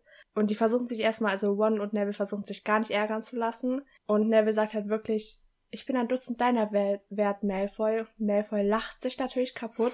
Und dann irgendwann beleidigt Malfoy halt noch Ron, weil das passiert immer wieder. Der sagt immer, Rons Familie ist arm und keine Ahnung. Ich glaube, als Harry irgendwie so ein so nach unten fliegt, sagt er, oh, hat er da irgendwie Geld auf dem Boden liegen sehen oder so. Also Oh, ja. der ist sehr fies und dann kann Ron sich auch nicht mehr halten und stürzt sich dann auf ihn und auf einmal prügeln sich einfach alle. und Neville allein mit Crab und Goyle. Oh Mann, er ist einfach so precious. Ja. Er ist ein Dutzend Malfoys wert. Ja. Nein, nein, nein, wir wollen jetzt nicht irgendeinem Menschen den Wert absprechen. Okay. Im Film kommt jetzt die Szene mit Norbert. Ah, nein, oh mein Gott, ich habe auf meine? Notizen geschaut. Kannst du dir Snape auf einem Besen vorstellen? Das habe ich mir nie Vor allem, der vorgestellt. muss halt fliegen und der hat ja diese Trillerpfeife noch und ich kann einfach, ich krieg das nicht zusammen, das geht nicht. nee, überhaupt nicht. Der da so rumfliegt. Alter. Oh, das ist jetzt ein Bild, was in meinem Kopf drin bleibt. Das tut mir so leid. Nein, ist ja lustig. Ist ja kein irgendwie ekliges Bild oder so. Ja, Mit seinem Umhang, der so durch den Wind flattert und den. Wahrscheinlich sitzt er im Damensitz auf dem Besen. Aber nach dem Spiel, das Harry ja gewinnt, da gibt's noch ein Gespräch zwischen Snape und Quirrell im verbotenen Wald. was Harry wieder belauscht. Und Ja. da ist es nochmal so auf die falsche Fährte geführt, weil Snape zu Quirrell sagt, ja, sie müssen jetzt wissen, wem sie verpflichtet sind. Ja. Und ab da fängt Harry an, an Quirrell immer zuzulächeln, wenn er ihm auf dem Gang begegnet. Harry ist schon ein guter Boy. Ja. Er ist schon süß. Und die, wenn andere irgendwie sich über ihn lustig machen, dann verteidigen die den auf einmal. Ja. Und es ist natürlich süß, aber es ist auch so ironisch. Ja. Und Quirrell fängt auch irgendwann auch mal in einem Klassenzimmer an zu heulen und kommt dann raus und richtet sich so seinen Turban. Stimmt. Also man denkt, er wäre schon sehr krass unter Druck gesetzt. Ist er ja auch. Aber man denkt halt, es wäre von Snape. Ja. Ja gut, jetzt, wo warst du jetzt? Bei der Norbert-Szene schon. Ah, okay. Im Film, ne? Genau. Da habe ich mir aufgeschrieben, dass Fang echt süß ist. Ja, der ist so falzig. Ja. Und der sabbert immer alles Genau. voll. Und ich hab der liebt One auch so ein bisschen. Mhm. Leckt er den nicht auch ab, glaube ich? Irgendwann bestimmt. Okay. Ja. Ähm, was da fehlt im Film mit der Norbert-Szene, also Norbert der Drache, für die, die es vielleicht gerade vergessen haben, ist Charlie und seine Freunde, die dann. Das kam natürlich noch nicht in der Szene, aber das hatte ich mir hier schon aufgeschrieben. Das ist, davor passiert noch sehr viel mehr Mist, bevor Dann lass doch mal Film. zurückgehen. bevor wir dann zu der Szene mit Norbert im Film kommen, kriegen wir so ein bisschen was mit. So in zehn Wochen ist dann irgendwie die Prüfungsphase und die ist viel krasser wie in der Uni als in der Schule irgendwie. Ich weiß auch nicht, weil in der Uni denkt man auch schon zehn Wochen davor, oh mein Gott, in zehn Wochen ist die Klausur, ich muss jetzt anfangen. In der Schule war das irgendwie, also bei mir jetzt jedenfalls, da war das irgendwie aufgeteilt. Also es ist mehr Uni-Prinzip mit einer richtigen Prüfungsphase und Das stimmt. Abschlussprüfung als in der Schule, wo man so einfach mittendrin auch Klausuren hat. Wobei ich mir gerade nicht sicher bin, wie es in Großbritannien ist in der Schule. Ich auch nicht. Aber ähm, die sind dann irgendwann in der Bibliothek und Harry sucht in einem Buch nach Diptam. Mhm. Und das ist ja was, was im siebten Teil dann irgendwann Ja. wieder auftaucht. Ja. Das sind immer Sachen, die jetzt schon eingestreut werden. Was dann halt Wunden schließt, ne? Ja. Und Hagrid kommt irgendwann in die Bibliothek und hat was hinter seinem Rücken versteckt, weil er aus der verbotenen Abteilung kommt. Und da wird jetzt gesagt, er trägt einen Biberfellmantel. Und im Englischen ist es wieder Moleskin. Und wir wissen, dass Moleskin bedeutet einfach, es ist einfach ein Baumwollstoff. Das ist kein Tierfell. Ja. Und hier früher in dem Buch hieß es noch Maulwurffellmantel. Ja. Und jetzt auf einmal Biberfell. Ja, und eigentlich ist es halt einfach Baumwollstoff. Ja. Und ich denke mir, wie, also wie passiert das Aber dann- Übersetzungen? Dann hat Klaus Friss einfach einmal das mit Biber und einmal mit Maulwurf übersetzt. Ja, obwohl es einfach nur Baumwollstoff ist. Mensch. Das ist ganz verrückt. Und irgendwie sehen die dann, okay, Hagrid hat nach Drachen gesucht. Und dann besuchen sie ihn und dann kommt die Szene, dass Hagrid halt ein Drachenei hat. Ja. Und im Film ist es ja jetzt so, dass die gehen da einfach hin, sagen, Hagrid, wir wissen vom Stein der Weisen, oh, du hast einen Drachen. Der dann direkt schlüpft, ne? Ja, und dann werden die direkt erwischt. Ja. Und im Buch ist es, verläuft es so anders. Genau, da werden sie nämlich erst erwischt, als sie das Ei wegbringen wollen, ne? Als sie Norbert wegbringen wollen. Äh, meine ich ja, genau. Als Charlie und seine Freunde kommen, um, also nicht nur seine Freunde, die es dann zu Charlie bringen in Rumänien, der die Drachen aufzieht. Und Ja, weil Harry nämlich den Einfall hatte, dass Charlie ja mit Drachen zu Genau. tun hat. Da ist wieder mal Harry richtiges Brain, weil aber ja, in der Zwischenzeit wurde One nämlich auch von Norbert gebissen. ja. Und hat dann mit dem Pomfrey gesagt, ja, das war ein Hund, der mich Ja. gebissen hat. Also sorry. Also erstens stellt der Pomfrey einfach nie irgendwelche Fragen. Die ist so cool, die Frau. Die ist wahrscheinlich einfach nur genervt, aber sie macht halt einfach so. Ja. Und, und deswegen ist One auch im Buch nicht dabei, als die dann, ich glaube, zum Astronomieturm hochgehen, Genau. Harry und Hermine unter dem Tarnumhang und die bringen dann halt Norbert hoch. Ja. Und so, so viel dazu, dass Harry das Brain ist, weil er dann einfach den Umhang da oben liegen lässt, als er wieder runtergeht. Ja, nachdem Hermine einen Stepptanz vor Freude aufgeführt hat. Die so, ja, Mann, Regeln gebrochen. ich liebe Hermine. Ich auch. Und das wird im Film aber weggelassen. Ja, da werden sie halt von Draco in der Hütte gesehen und dann ähm, verpetzt bei McGonagall und dann kriegen die vier, also alle, das Trio und Draco nachsitzen. Genau. Vor allem, ich frage mich, ob das nur wegen dem Drachen ist oder ob das ist, weil die abends draußen waren. Ich glaube, es Abends ist, weil die abends draußen. Ja, weil sonst, ich meine, die weiß ja, dass es Hagrids Schuld Ja. ist. Und das ist so dumm, weil irgendwie die Tür ist sperrangeweit offen, so. Da habe ich nicht verstanden, warum die eine Strafarbeit bekommen. Aber im Buch ist es total logisch, weil die sind nachts unterwegs. Genau. Und da ist es so, dass Draco verpetzt die halt, also in dem Fall nur Harry und Hermine. Ja. Und Neville ist auch mit von der Partie, weil er versucht hat, die zu warnen. Ja. Und sich damit selber in Gefahr begeben hat. Und dann bekommt Neville einfach auch noch Strafarbeit und die kriegen alle 50 Punkte Abzug. Das bedeutet 150 Punkte für Gryffindor. Und ab da hassen alle. Das habe ich mir auch Harry. aufgeschrieben. Ja, das kommt im Film auch nicht vor. Das ist so krass. Also die canceln den, Ja. so würde man das heute sagen. Das ist ganz schlimm. Und er fühlt sich so schlecht, weil Mhm. dadurch, dass er halt so bekannt ist, fällt das natürlich noch viel mehr auf. Also die meiden ihn richtig. Und das ist auch ein Konflikt, der auch immer wieder kommt, weil er ist so dieser, der ist so häufig irgendwie der Buhmann. Ist auch Genau. so ein richtig modernes Wort, aber ja, Das passt aber. ja. Und da erfahren wir auch irgendwie, dass diese, dass die Punkte, die gesammelt werden, in so Stundengläsern in der Eingangshalle stehen. Ja. Deswegen können die da aber direkt gucken, wie viele Punkte pro Haus es gibt. Im Film sieht man die kaum, ne? Nee, da sieht man den nie. Doch, irgendwann sieht man die mal. Also die gibt's auch am Set. Oh, okay. Ich bin mir gerade nicht sicher, ob die in der Eingangshalle sind oder im, in der großen Halle irgendwo. Aber sind auf jeden Fall nicht so präsent irgendwie. Die beste Strafarbeit der Welt, Johanna. Wohin würdest du ein paar Elfklässler schicken? Nein, in den Wald natürlich bei Nacht. In den Verbotenen, den man nicht betreten darf. Ja, genau. Um da irgendeine Kreatur zu suchen, die Einhörner umbringt. Das finde Ja. ich ist angemessen. Einhörner, das unschuldigste Geschöpf der Ja. Das Die Leichen von ist, denen suchen und, und die, denjenigen, der die umgebracht hat. zur Strecke bringen. Genau. Mit Hagrid. ja, und fangen. Ja, also das ist, ich finde, das ist eine gute Idee. Ich finde, die haben das auch alle verdient, Ja. weil sie abends kurz draußen waren. Klar. Also, Zusätzlich zu den 50 Punkten noch. ja. Oh, dazu noch was, Harry vergisst ja seinen Umhang auf dem Dach und dann bekommt er ihn fein säuberlich wieder zurück. Und da steht da so drauf, nur für den Fall. Stimmt, Und das habe ich wieder Dumbledore ist einfach so sneaky irgendwie. Ja. Der denkt sich so, ich weiß genau, was du hier treibst, mach einfach weiter. ja, gut.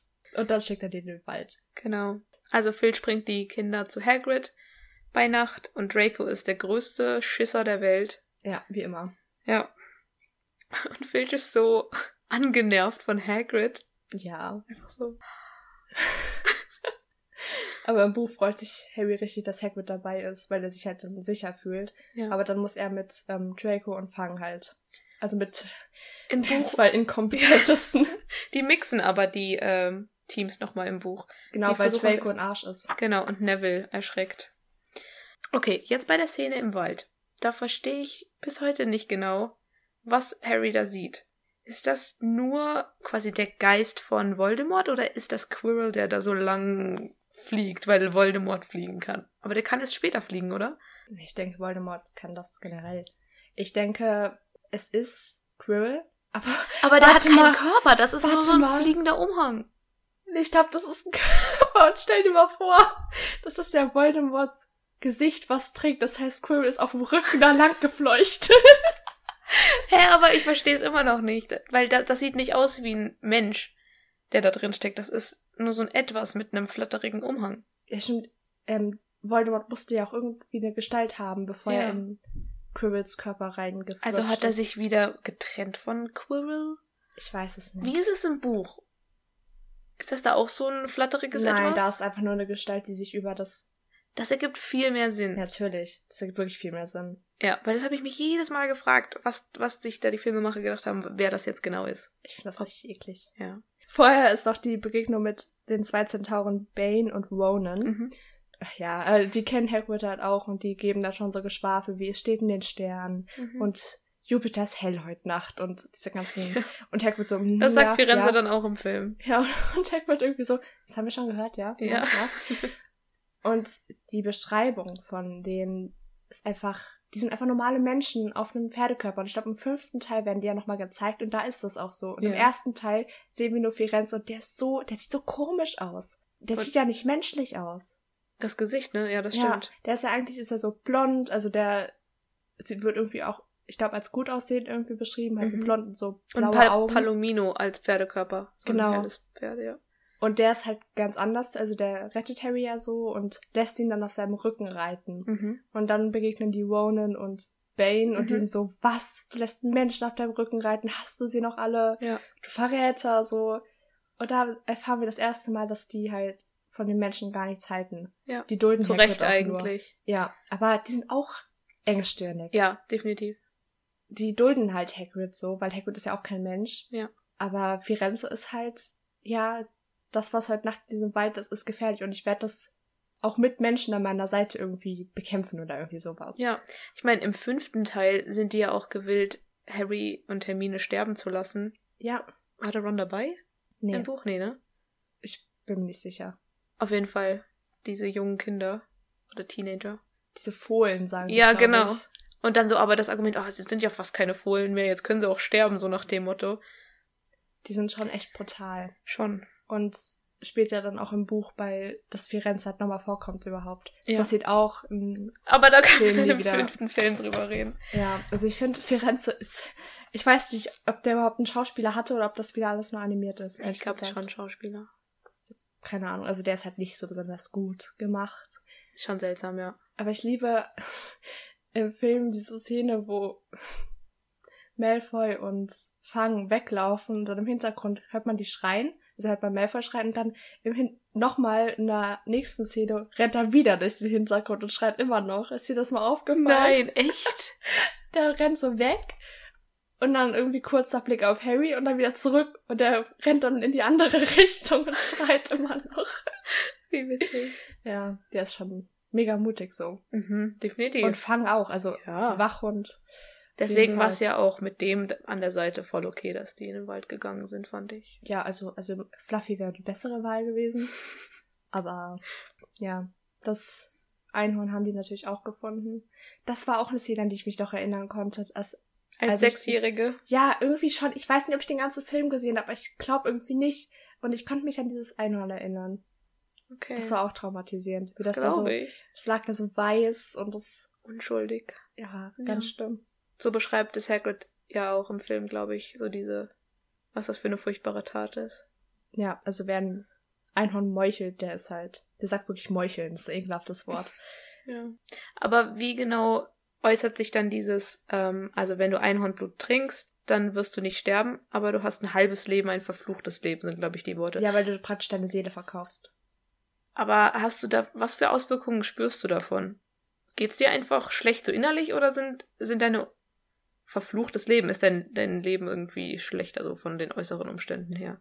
Ich glaube, es ist wirklich so, dass du damit zu einem bösen Menschen wirst. Aber bei Voldemort hatte das wahrscheinlich gar keine Auswirkung. Nicht so. Oder es hat ihn noch schlimmer gemacht. Hm. Das Ding ist ja, als. Ach nee, als Voldemort das erste Mal an der Macht war, war er ja schon dieses ekelhafte Geschöpf. Das heißt. Ich glaube nicht, dass es ihn noch schlimmer gemacht hat. Eher den Quirrell. Ja, oder halt noch seelenlos. Ich glaube, da hat Quirrell so alles, also wirklich alles verloren an seiner menschlichen Seite irgendwie. Ist schon irgendwie ein bisschen traurig. Ja, als sie dann aus dem Wald wieder rauskommen, ist es ja im Film so, dass Ron auch dabei war und dann reden die halt kurz darüber, dass Harry sagt, ja, Snape will den Stein für Voldemort und so. Und im Buch passiert es auch und Ron die ganze Zeit sagt nicht seinen Namen, also Ron ist da sehr empfindlich.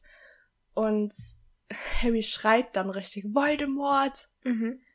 So, dass man halt keine Angst vor dem Namen haben sollte und so. Das ist voll deep, finde ich, weil das wirklich wahr ist. Ja, Diese Angst vor der, vor dem Namen macht noch größere Angst vor der Sache selbst. dieses tolle Dumbledore-Zitat. Ja, aber ich, das Ja, das stimmt aber. auch stimmt wirklich. Und was ich richtig böse finde, aber es ist doch irgendwie wahr, dass Harry so sagt, okay, oder Hermine, dass der Stein nur noch so lange sicher ist, bis Snape Quirrell das Rückgrat bricht. Und dann sagt Ron, nächsten Dienstag ist er weg. So nach dem Motto, ja, Quirrell hält das eh nicht aus. Das ist so böse. ja, und dann ist nämlich die Prüfungsphase im Buch. Generell dieses ganze Schulgeschehen ist in den Filmen so wenig da und ich finde das voll schade, weil ich liebe das. Ich liebe das, wenn die einfach nur normalen Un- Unterricht haben. Aber ja, ist halt langweilig auf dem. Ja, aber Film. trotzdem, ich, ich liebe das. Ja. Und da wird halt so ein bisschen gesagt, was die alle so machen müssen. Ich glaube, bei McGonagall müssen die irgendwas in eine Teetasse verwandeln oder so. Ich glaube, eine Ratte in eine Teetasse oder passiert das erst? Ich weiß ich nicht. weiß es nicht mehr. Und hier wird nämlich gesagt, und das war so eine Sache, die beschäftigt mich seit Jahren. Nämlich, dass die bei Flitwick einen Ananas-Stepptanz auf dem Tisch machen müssen. Da habe ich auch drüber weggelesen. Und ich dachte mir so, was zur Hölle? Klaus Fritz? Was, was, was willst du denn, also was, was meinst du damit? Ich habe im Englischen extra nochmal nachgeschaut und da steht irgendwie bla bla bla to see if they could make a pineapple tap dance. Dass die Ananas Oh, Mann. halt steppt Ja, sozusagen klar. und so auf und ab hüpft und nicht ein Ananas-Stepptanz mit einem Bindestrich. Und das ergibt Oh. total Sinn. Aber man kann tatsächlich zweideutig lesen im Englischen. Ja. So wie es da steht, könnte es ja beides heißen. Ja, aber nur wenn da halt, also Tap Dance wird ja auch zusammengeschrieben. Ja, ja. Aber man kann sich das doch zusammenreimen. Ja, klar. Was ist ein Ananas-Stepptanz? Und ich dachte mir die ganze Zeit, Vor allem, es hat nichts mit Magie zu tun. ja, und ich dachte mir echt, müssen die jetzt Tanzen? steppen?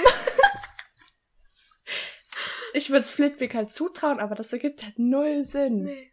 Also, damit haben wir das Rätsel auch gelöst. Durch die Falltür, würde ich sagen. Auf geht's. Also, so heißt das Kapitel. Schon klar. Ich weiß nur für die Leute, die es nicht wissen. so. Im Film kommt davor die Szene, wie sie durch den einen Gang laufen und sich entscheiden, heute Nacht muss es geschehen und Snape sie dann beobachtet oder zugehört hat und Ja, das passiert im Buch auch. ja, sie nochmal einschüchtert. Der steht hinter denen und fragt dann ganz freundlich sogar, was die denn hier drin machen. Das ist doch so schönes Wetter. So richtig creepy. Ja. Und dann rennen die halt zu McGonagall im Film und im Buch. Ja. Und Dumbledore ist schon weg, den sie eigentlich haben wollen. Ja. Eine eilige Eule kam und er musste nach London. Und er sagt, Dumbledore bestätigt später, dass er halt geflogen ist. Dumbledore auf einem Besen? das kann mir niemand erzählen. Als- Der kann doch von Hogsmeade aus apparieren. Als ob der nach London fliegt. Mit einer, das ist eine eilige Eule. Das ergibt keinen Sinn. Vielleicht ist da Fliegen schon wieder so für einen Portschlüssel oder sonst was. Aber er sagt, er hätte Hedwig in der Luft gekreuzt. Also der musste, die Oh. haben sich verpasst in der Luft sozusagen. Okay. Wie komisch, wieder so ein Dumbledore auf einem Besen. Ja. Das passiert nicht. Vor allem, wenn er weiß, es ist eine eilige Eule, der wollte einfach aus dem Schloss raus, weil er wusste, heute Nacht passiert das. Das kann mir niemand was anderes erzählen. Aber warum sollte er das wollen? Das, dazu kommen wir später noch. Okay. In dem Teil, ja, ja, ja. Ich habe so viele Notizen. Aber äh, zu Dumbledore auf dem Besen, man sieht ihn auf dem Besen im Buch, und zwar im sechsten. Stimmt. Da fliegen die, als sie in der Höhle waren, auf dem Besen zurück zum Schloss. Aber da ist Dumbledore generell ein anderer Dumbledore, so. Der ist ja auch so verletzt von dem Ring Ja, und Harry hält ihn irgendwie so. Aber generell so Dumbledore auf einem Besen sonst. Nee, das passt nicht. Nee. Obwohl er so exzentrisch ist und trotzdem passt es irgendwie nicht. Hier sagt Harry ja, heute Nacht hole ich mir den Stein. Dumbledore, äh, Dumbledore schon wieder. Voldemort hat meine Eltern umgebracht. Ich muss es machen. Und ich glaube, One fragt, passen wir alle drei unter den Tarnumhang? So voll selbstverständlich. Und Harry so, was? Ja. Und Hermine, glaube ich, dann, als ob wir dich allein gehen lassen. Und das passiert genau das gleiche passiert im siebten Teil wieder. Ja. Und da wird es einfach besiegelt im ersten Teil, dass Harry niemals diesen Kampf gegen Voldemort nie Am, allein am Ende vom musste. sechsten schon. Genau. Ja. Dass ähm, Harry einfach ja nie allein gegen Voldemort kämpfen muss. Deren Freundschaft ist schon toll. Ja, also von Anfang an war das halt kein Kampf zwischen ihm und Voldemort, sondern immer irgendwie zu dritt so. Mhm. Ja, das fand ich irgendwie schön. Ach so, im Buch haben sie noch, hatte Harry von Hagrid eine Flöte geschenkt bekommen. Mhm. Und die spielen die jetzt, als die bei Fluffy sind. Äh, es kommt auch eine Szene noch im Film, wo sie ja zu Hag Hagrid rennen und er die spielt. Vor seiner Hütte. Stimmt. Und ich glaube, da spielt er die Melodie von Hedwigs Thema. Ja. Von Stimmt. Meta. Und da wird dann auch erst gesagt, ja, man muss Fluffy Musik vorspielen. Genau. Damit er einschläft. Weil Hagrid das irgendeinem Dulli in der Bar erzählt hat. Das ist halt Hagrid, ne? Ach, Hagrid. Du Wir haben ihn solltest- trotzdem lieb. Du sollst nicht so oft in den Eberkopf gehen. Ja. Aber das ist auch so die einzige Möglichkeit für ihn, mit anderen außerhalb von Kindern so sich zu sozialisieren. Stimmt. Und außer Tierwesen. Ja. Dann kommt schon der Gemeinschaftsraum mit Neville, oder? Ah, stimmt, wir sind ja noch gar nicht in der Falltür. Ich Ja. bin jetzt schon wieder voll in der Falltür drin. Ja, das mit Neville passiert noch, stimmt. Genau. Er ist einfach so mutig auf seine Weise. Ja. Wie er sich ihnen in den Weg stellt und dann Hermine einfach so eiskalt. Petrificus totalus. Ja. So, und dann kommen sie Jetzt, zu Fluffy rein, genau. ja. Und Fluffy schläft im Film dann nicht mehr, weil diese Harfe ja aufgehört hat zu spielen. Mhm. Und im Buch haben die diese Flöte und geben die immer gegenseitig weiter. Die sind halt viel schlauer im Ja, Buch. ist so. Ja, Ich wollte schon wieder was vorwegnehmen, ja. und dann springen die und landen auf der Teufelsschlinge. Mhm. Und da ist die Stelle, wo Ron wieder so dumm dargestellt wird. ja. Weil im Buch hängen die alle fest und Hermine so, oh, es ist eine Teufelsschlinge. Ich muss Feuer machen, aber hier ist kein Holz. Und One so, du bist doch eine Hexe. Ja, genau. Das ergibt ja irgendwie auch Sinn, weil sie hat elf Jahre ihres Lebens, war sie Genau. gewohnt, nicht mit Zaubern, weißt du, nach Lösungen zu suchen. Das dachte ich mir halt auch. Das, ja, mega realistisch. Und ähm, im Film ist ja einfach so, dass One einfach nur sich wehrt und es einfach, er schafft es gar nicht. Ja, sich zu entspannen. Ja. Und da kommt Hermine selber drauf, dass sie eine Hexe ist. Ja. Da wird sie auch wieder als zu perfekt dargestellt. Ja. Auf jeden Fall. Hier ist kein Holz, also wirklich. Ja. Ich glaube, da löst sie es auch mit im Buch jetzt äh, nicht mit diesem Lumus Solem Spruch, sondern macht sie nicht Feuer. Sie macht einfach echt Feuer. Ja. Oder ich bin mir jetzt auch gar nicht sicher, ob ähm, One wirklich das ist, der ist, der sagt, ähm, ja, du bist doch eine Hexe. Oder ob das Harry ist im Buch. Einer von beiden jedenfalls, aber die kommen da beide zusammen drauf. Ja. Also einer sagt ja, dann mach Feuer. Der andere, ja, du bist doch eine Hexe. Also, ist viel schlauer irgendwie. Ja. Ich wollte noch mal kurz zurückrudern zu Fluffy. Und zwar habe ich mich gefragt, einmal er ist so riesig, wie ist er da reingekommen durch diese kleine Tür? Das fragen wir jetzt alle. Und was frisst er? Bringt Hagrid ihm jeden Tag Fleisch? Und was für ein armes Leben der hat. Der kann nicht raus. Ja, Was- keine Bewegung. Natürlich ist er aggressiv. Das ist ein Hund, der. Wo sind seine Hinterlassenschaften? Also irgendwie. Vielleicht schläft er die ganze Zeit, vielleicht läuft die ganze Zeit Musik. Dann würde er aber auch seiner Aufgabe nicht nachkommen. Das ergibt auch keinen Sinn. ich weiß es nicht. Logiklücke wieder. Ja. Okay, aber jetzt sind wir schon unten durch die Teufelsschlinge durchgekrakelt. Und dann kommt nämlich, Die Schlüssel. genau, das ist noch gleich wie im Buch. Nein, ja. Also als, als Art der Achso, ja. ja, Als, Hürde, weil später wird ja was weggelassen. Wobei der Unterschied ist zum Buch, da sind es drei Besen. genau, die fliegen alle. Genau. Sogar Hermine. Ja. Und Ron. Ja. Die beide am Anfang bei der Flugstunde zu dumm waren. Ja. Nur so. Vor allem im Film, das regt mich immer auf, wie Harry so resigniert dann so auf den Besen schaut und dann so sagt, "Ah, es ist so einfach. Weißt du, was ja, ich meine? ich Das- weiß, was du meinst. So, Das, hä? Warum? Also warum betonst du das so? Warum sagst du das so? warum überdramatisierst du das gerade so? Weißt du, Ja. so nach, als ob das jetzt das riesige Opfer wäre, dass er diesen Stiel anfasst. Ja, So nach dem Motto, ne? ja. Das ist voll komisch. Ja. Also, nee, und danach kommt das Schach, Schachsprett. Ja. Schachbrett. Noch ganz kurz zu den äh, Besen, weil da ist es im Buch auch so, dass Ron mitdenkt, nach was sie für einen Schlüssel äh, suchen. Alt und rostig, wie das Schloss. Genau. Im Film macht er das nicht, ne? Da ist es Harry mit dem, der dann den gebrochenen. Ja, ich glaube schon. Genau, dann zum Schach. Was wolltest du da sagen? Da regt es mich jedes Mal auf, dass Ron im Film auf dieses Pferd draufsteigt und Ja. dann zusammengeschlagen werden kann, auch wenn er einfach kurz runter hätte runterrutschen können oder irgendwie sowas. Ich denke mir, das war so unnötig, dass er wirklich von diesem Pferd dann runterfliegt und bewusstlos ist, weil im Buch ist er selber die Figur und da Mhm. ist es logisch, dass er diesen Schlag irgendwie, dass ihn der ausnockt. Ja. Das fand ich seltsam. Dass die Figur nicht einfach ganz weggegangen ist. Das wäre auch logisch gewesen. Weil die Pferde haben ja, also der Springer hat ja keinen Reiter so wirklich. Ja. Aber ihn selbst wirklich da wegschlagen zu sehen oder erstochen von diesem Dingens, das wäre halt ein bisschen zu brutal gewesen. Wobei ich weiß halt auch tatsächlich gerade nicht, wie es im Buch beschrieben ist, was er da für einen Schlag abbekommt. Eigentlich auch so ein Schlag. Dann bricht er jetzt zusammen. Hm. Vor allem der ist bewusstlos so. Ja. Das ist eigentlich nicht gesund. Nee, Es ist auch nicht normal, dass man bewusstlos ist nach Das einem ist- Schlag auf den Kopf. das ist voll die Sache, die immer so richtig verharmlost wird in Büchern und Filmen. Ja, Als wäre das so voll normal. das ist schon böse. Und dann gehen Harry und Hermine weiter in den Raum. Ach ja, irgendwann kommt noch der Raum mit dem toten Troll. Im Buch, stimmt. Ja, ich Ja. weiß jetzt nicht mehr, wann der kommt, aber der Troll ist ja schon tot. Also Ja, deswegen Stimmt. ist der unwichtig. Darf ich kurz noch was einwerfen? Und zwar Ja. wollte ich noch sagen, bei der Schachszene liebe ich die Musik, die da kommt. Die bildet so richtig diese Spannung auf und so weiter. Die ist so Ich voll. weiß es gerade gar nicht. Ich mache sie jetzt nicht nach, aber wollte ich nur sagen, da, da mag ich die Musik sehr gern. Ich finde, dass da wird, da sind diese Übergänge, wie One die ganze Zeit ruft, Springer nach E9 oder irgendwie sowas, wird das so dramatisch dargestellt und so übereinander gelappt. Das ist echt gut.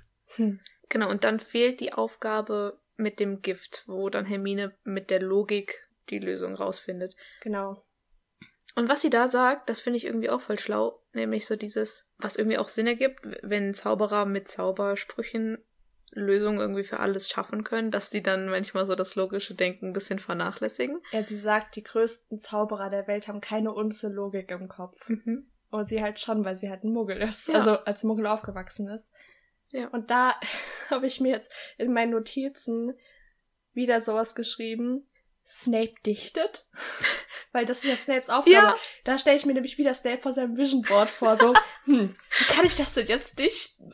So. Also der ist schon ein guter Poet, würde ich Mhm. sagen. Lyrisch sehr begabt. Ja. Und Hermine natürlich super klug so. Ja. Und sagt dann, okay, Harry, du trinkst diese Flasche aus und ich diese, ich gehe zurück. Zu Beziehungsweise, genau, beziehungsweise sagt Harry zu ihr, die Flasche reicht nur für einen, du gehst zurück und ich bekämpfe Voldemort. Ich hatte einmal Glück, vielleicht habe ich noch mal Glück. So richtig, so resigniert auch irgendwie so, ja, wenn nicht, dann halt nicht, ist egal, aber ich mach das jetzt. Das zeigt auch so sein, seine Selbstau Selbstaufopferung. Ja, und Hermine umarmt ihn dann noch mal so voll. Deren Freundschaft ist auch so. Ja. Okay, also Harry geht durch das Feuer und dann trifft er auf Quirrell und den Spiegel. Genau, und da, das Kapitel davor endet nämlich so, es war schon jemand da. Es war nicht Voldemort, es Mhm. war auch nicht Snape. Genau. und da erinnere ich mich nämlich noch dran, das hat mein Vater wieder vorgelesen. Ich Ja. glaube, da war ich sieben oder so. Gott, ich war auch voll jung. Und ich erinnere mich so an diese Stelle, wie er dann geendet hat, weil es ja ein Cliffhanger war. Mhm. Und ich glaube, ich habe ihn dann gebeten, noch das nächste Kapitel zu lesen. Weil ich einfach so war, das ist so ein böser Cliffhanger. Ist es es war nicht Snape, es war auch nicht Voldemort irgendwie so. Und dann das nächste Kapitel, es war Quirrell. Sie! Ja, das ist schon ein guter Plot-Twist, finde ich. Ich find's mega gut. Und das Kapitel heißt Der Mann mit den zwei Gesichtern. Ja. Was ich ganz cool finde, in irgendeinem Harry Potter Quiz, was ich jetzt neulich mal gesehen habe, da wurde gefragt, wie viele Schauspieler Voldemort gespielt haben. Es waren sechs, oder? Es waren sieben. Sieben sogar. Ja, und im ersten Teil, ähm, ja gut, das das Gesicht, was wir hier sehen von Voldemort, ist komplett animiert. Das ist gar kein Schauspieler. Mhm. Ansonsten ist es noch Richard Bremer. Das war der, von dem wir nur den Umhang und die Silhouette gesehen haben im Flashback. Mhm. Und Ian Hart als Quirrell halt. Der wird dazu gezählt. Ach so, okay. Ja. Gut. Das habe ich auch nie so ganz gecheckt. Und dann so, ja klar, theoretisch Mhm. ist es ja Voldemort. So. Ja. Na gut. Also eigentlich ist es der Mann mit den sieben Gesichtern. In der Szene ist Quirrell so böse. Der ist so. der ist emotionslos einfach, total. Ja. Das ist Einhornblut. Mhm. Ähm, und Voldemort hat eine Nase in diesem Gesicht. das war richtig. Wow. Ja. In dieser Form hat er halt eine Nase. Aber er hat rote Augen, was buchgetreu ist. Ja, weil es da auch noch komplett animiert war. Ja. Und ich muss er aber. hat, ja, sorry. er hat eine Nase, aber wirklich nur Schlitze. Ja, und die roten Augen muss ich sagen, dass mir die nicht fehlen in den späteren Teilen. Das sähe schon irgendwie komisch aus. Ja, ich meine, Mrs. Norris hat ja angeblich irgendwie auch rote Augen oder irgendwie sowas. Im Film hat sie auch rote Augen. Aber Im später ersten. dann nicht mehr Ja. auch. Ich glaube, das ist einfach, ich meine, rote Augen, das ist, das wäre sehr komisch aus. Ja. Irgendwann in der Szene schnipst Quirrell und Feuer lodert auf und Mhm. Harry kann nicht mehr wegrennen. Das ist auch so eine Art von Magie, wo ich frage, was ist da der, wie funktioniert das? So was ist der Indikator oder sowas. Ja, also genau. Ich habe keine Ahnung. Es ist halt einfach Voldemort. Meinst du, das ist seine Macht, die das kann und Ich nicht glaub Quirrells Kräfte? Weil, guck mal, zum Beispiel, Dumbledore kann ja auch mit einem einfachen Klatschen die komplette große Halle umdekorieren. Ich glaube, irgendwann hast du einfach so Skills drauf, Hm. Die dann halt eher so der herkömmlichen Magie so ähneln. Weißt du, was ich meine? So roher irgendwie? Ja, irgendwie auch so, so Illusionstricks irgendwie. Ah, ach so, okay. So, wa- was in der echten Welt halt als Illusionstricks funktionieren würde, weil wir halt keine Magie beherrschen, aber für ihr, sie ist es halt so, Hm. so Magie ohne Zauberstab und ohne Zauberspruch. Ich finde dafür, dass man so viele Details und so weiter kennt von dem, von der ganzen magischen Welt und wie Magie gebraucht wird, gibt's doch so viele Zweige, die so richtig untererklärt sind irgendwie. Also da ist es schon ziemlich so weich quasi, das Magiesystem. Ja, das ist einfach echt, man weiß nicht, welche Grenzen es gibt. Es gibt komische Grenzen. Ja. Also, es ist einfach, Es hat auch viele, viele Lücken. Da werden wir bestimmt auch noch auf die eine oder andere stoßen jetzt in den folgenden Folgen. Okay, und dann kommt die Szene, wo Harry Quirrell tötet, indem er ihn anfasst. Und im Film ist es noch irgendwie expliziter als im Buch, wo er dann ihm nochmal ins Gesicht fasst und auch wach ist, weil im Buch fällt er dann schon in Ohnmacht, während Quirrell stirbt und sieht nicht so seinen Tod. Im Buch ist er halt wirklich komplett so da mental und führt halt wirklich Quirrells Tod herbei, ja. was dann so die Frage aufwirft, wie schnell er das so verarbeitet hat und äh, Ich weiß nicht, ob der wirklich gecheckt hat, dass er ihm gerade, also er wusste halt, okay, ich erzeuge Blasen auf seinem Gesicht, das tut ihm nicht gut. Er wollte einfach nur, dass er halt weg von ihm geht, so. Ja, ja, okay, seine Absicht natürlich, aber dann sieht er vor seinen Augen diesen Mann zu Staub zerfallen und weiß dann auch später, als er wieder zu sich kommt, okay, er ist jetzt tot. Und, äh, das war ich. Ich habe ihn getötet. Das macht doch was mit dir als so elfjähriger Junge. Ich glaube irgendwie aus dem Grund einfach schon nicht, weil es halt Voldemort war. Aber es war halt nicht nur Voldemort, das war dieser Mann, den Harry jetzt ein Jahr lang gekannt hat. Aber es war, der war ja schon total kaputt, es war ja nicht mehr Quirrell. Ich Ich weiß meine, nicht, ob Harry das so gesehen hat. Für ihn war das doch sein Lehrer, den er ein Jahr lang gekannt hat. Also wenn ich einen Lehrer hätte mit elf, den ich gut kenne, für den ich sogar dann Sympath Sympathie, Mhm. so mhm, Sympathie hatte, und dann, also ich glaube, die Umstände, klar, vielleicht schwächen dies ab, aber die Tatsache, dass ich den dann umgebracht habe, das muss doch Spuren hinterlassen. Und das wird halt so komplett abgehakt. Ich glaube, auf Harry eine Spur zu hinterlassen ist so leicht. Der ist so gefestigt, teilweise. Ja, aber ein bisschen unlogisch gefestigt. Das stimmt.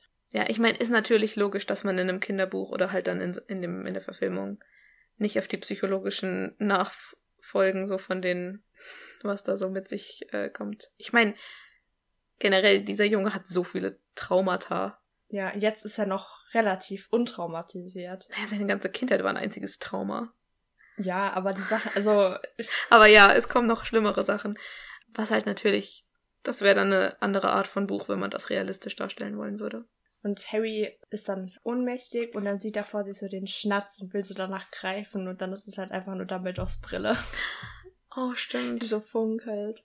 Hier aber Dumbledores Plan mit dem, du kannst, also wie er den Spiegel eingesetzt hat und wie man dann an den Stein kommen konnte, war richtig, richtig schlau. Ja. Das war schon gut. Sagt er das im Film auch, dieses Konzept? Ja. Und dass er stolz auf sich ist, dass es sogar mit seinen Standards schlau war, irgendwie so. Gar nicht Eigenlob oder so.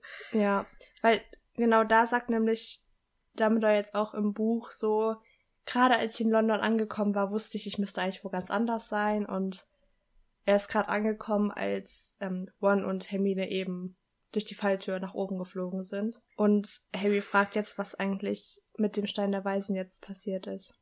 Nämlich. Soll ich das jetzt auch sagen? Ja, erzähl. Ich rede so viel. Nee, hau raus. Ja, der Stein wurde halt zerstört und Harry ist direkt voll besorgt wegen Nicholas Flamel und seiner Frau. Und Voldemort. Oh Mann, ich sag die ganze Zeit Voldemort, wenn ich Dumbledore sagen will. Dumbledore sagt dann, ja, für den gut vorbereiteten Geist ist der Tod nur das nächste große Abenteuer. Da fangen echt die Dumbledore-Zitate an. Also der haut hier die ganze Zeit raus. Ja. Da sagt er nämlich auch direkt irgendwie sogar noch auf der gleichen Seite, die Angst vor einem Namen steigert nur die Angst vor der Sache selbst. Also, und genau. das Zitat sagt Harry dann später zu One. Und im Film sagt die Hermine das irgendwann auch nochmal. Das kann sein. Und als One das dann hört, sagt er so, ich habe ja immer gesagt, dass er völlig von der Rolle ist. Und er ist dann voll stolz, dass sein Idol so ein bisschen verrückt ist. Ja. Ähm, die Frau von Nicholas Flamel. Nicholas Flamel, danke, die kommt im Film auch nie vor. Nee. Ah, ich hatte mich hier nämlich markiert, weil jetzt kommen wir auf die Stelle zu sprechen, die ich vorhin meinte, wo ich gesagt habe. Mit Dumbledore? Ja. Ja, jetzt bin ich mal gespannt. Wo ich gesagt habe, dass Dumbledore einfach die ganze Zeit genau weiß, was alles los ist. Genau, weil hier sagt One nämlich, glaubst du, er wollte, dass du es tust? Wo er dir doch den Umhang deines Vaters geschickt hat und alles? Mhm. Und Hermine so, also, wenn das stimmt, möchte ich doch sagen, das ist schrecklich, du hättest umgebracht werden können. Und dann sagt Harry halt, ja, nee, es ist nicht schrecklich. Der ist ein merkwürdiger Mensch, dieser Dumbledore. Und ich glaube, er wollte mir eine Chance geben. Er weiß wohl mehr oder weniger alles, was hier vor sich geht. Ich wette, er hat recht gut geahnt, was wir vorhatten, und anstatt uns aufzuhalten, hat er uns gerade genug beigebracht, um uns zu helfen. Dass er mich herausfinden ließ, wie der Spiegel wirkt, war wohl kein Zufall. Alter. Mir kommt es fast so vor, als meinte er, ich hätte das Recht, mich Voldemort zu stellen, wenn ich konnte. Warum hatte ich das nie so vor Augen? Ich hatte das, das ist auch mit ein Grund, warum ich Dumbledore einfach irgendwann nicht mehr so gern mochte, weil ich mir dachte, hier fängt diese ganze Scheiße schon, schon an. Ja. Weil auch davor, das ist mir so krass aufgefallen, weil im fünften Teil kommt ja irgendwann dieses Gespräch mit Harry, wo Harry ganz viel erfährt. Ja. Und hier fängt das nämlich schon an, weil ich habe das markiert als Dumbledores Nicht-Wahrheit sagen fängt an, weil er sagt halt, Harry, du kannst mir Fragen stellen und ich weiß nicht, ob ich alle beantworten kann, ich werde aber nicht lügen.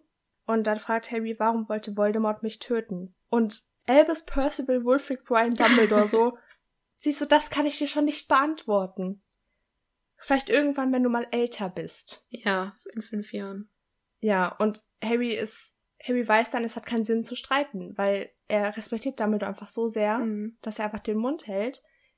Was irgendwie auch ein bisschen unlogisch ist, weil ich würde das schon erfahren wollen, wenn ich wüsste, der weiß was. So, und Harry weint hier tatsächlich ein bisschen. Er muss sich seine Augen trocknen an der Bettdecke und Dumbledore guckt natürlich ganz lieb einfach woanders hin. Ja. Harry ist so viel emotionaler in den Büchern. Das stimmt. Und er weint irgendwie immer am Krankenflügel. Aber, also Dumbledore, das, es fängt hier schon an, dieser ganze, dieses ganze Foreshadowing, dass Dumbledore ihm Sachen nicht erzählt. Und ich habe da so drüber hinweggelesen, die ganze Zeit. Ich auch.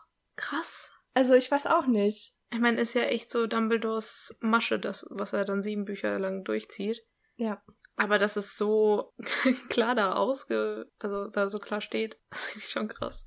Und dass Harry so voll okay damit ist.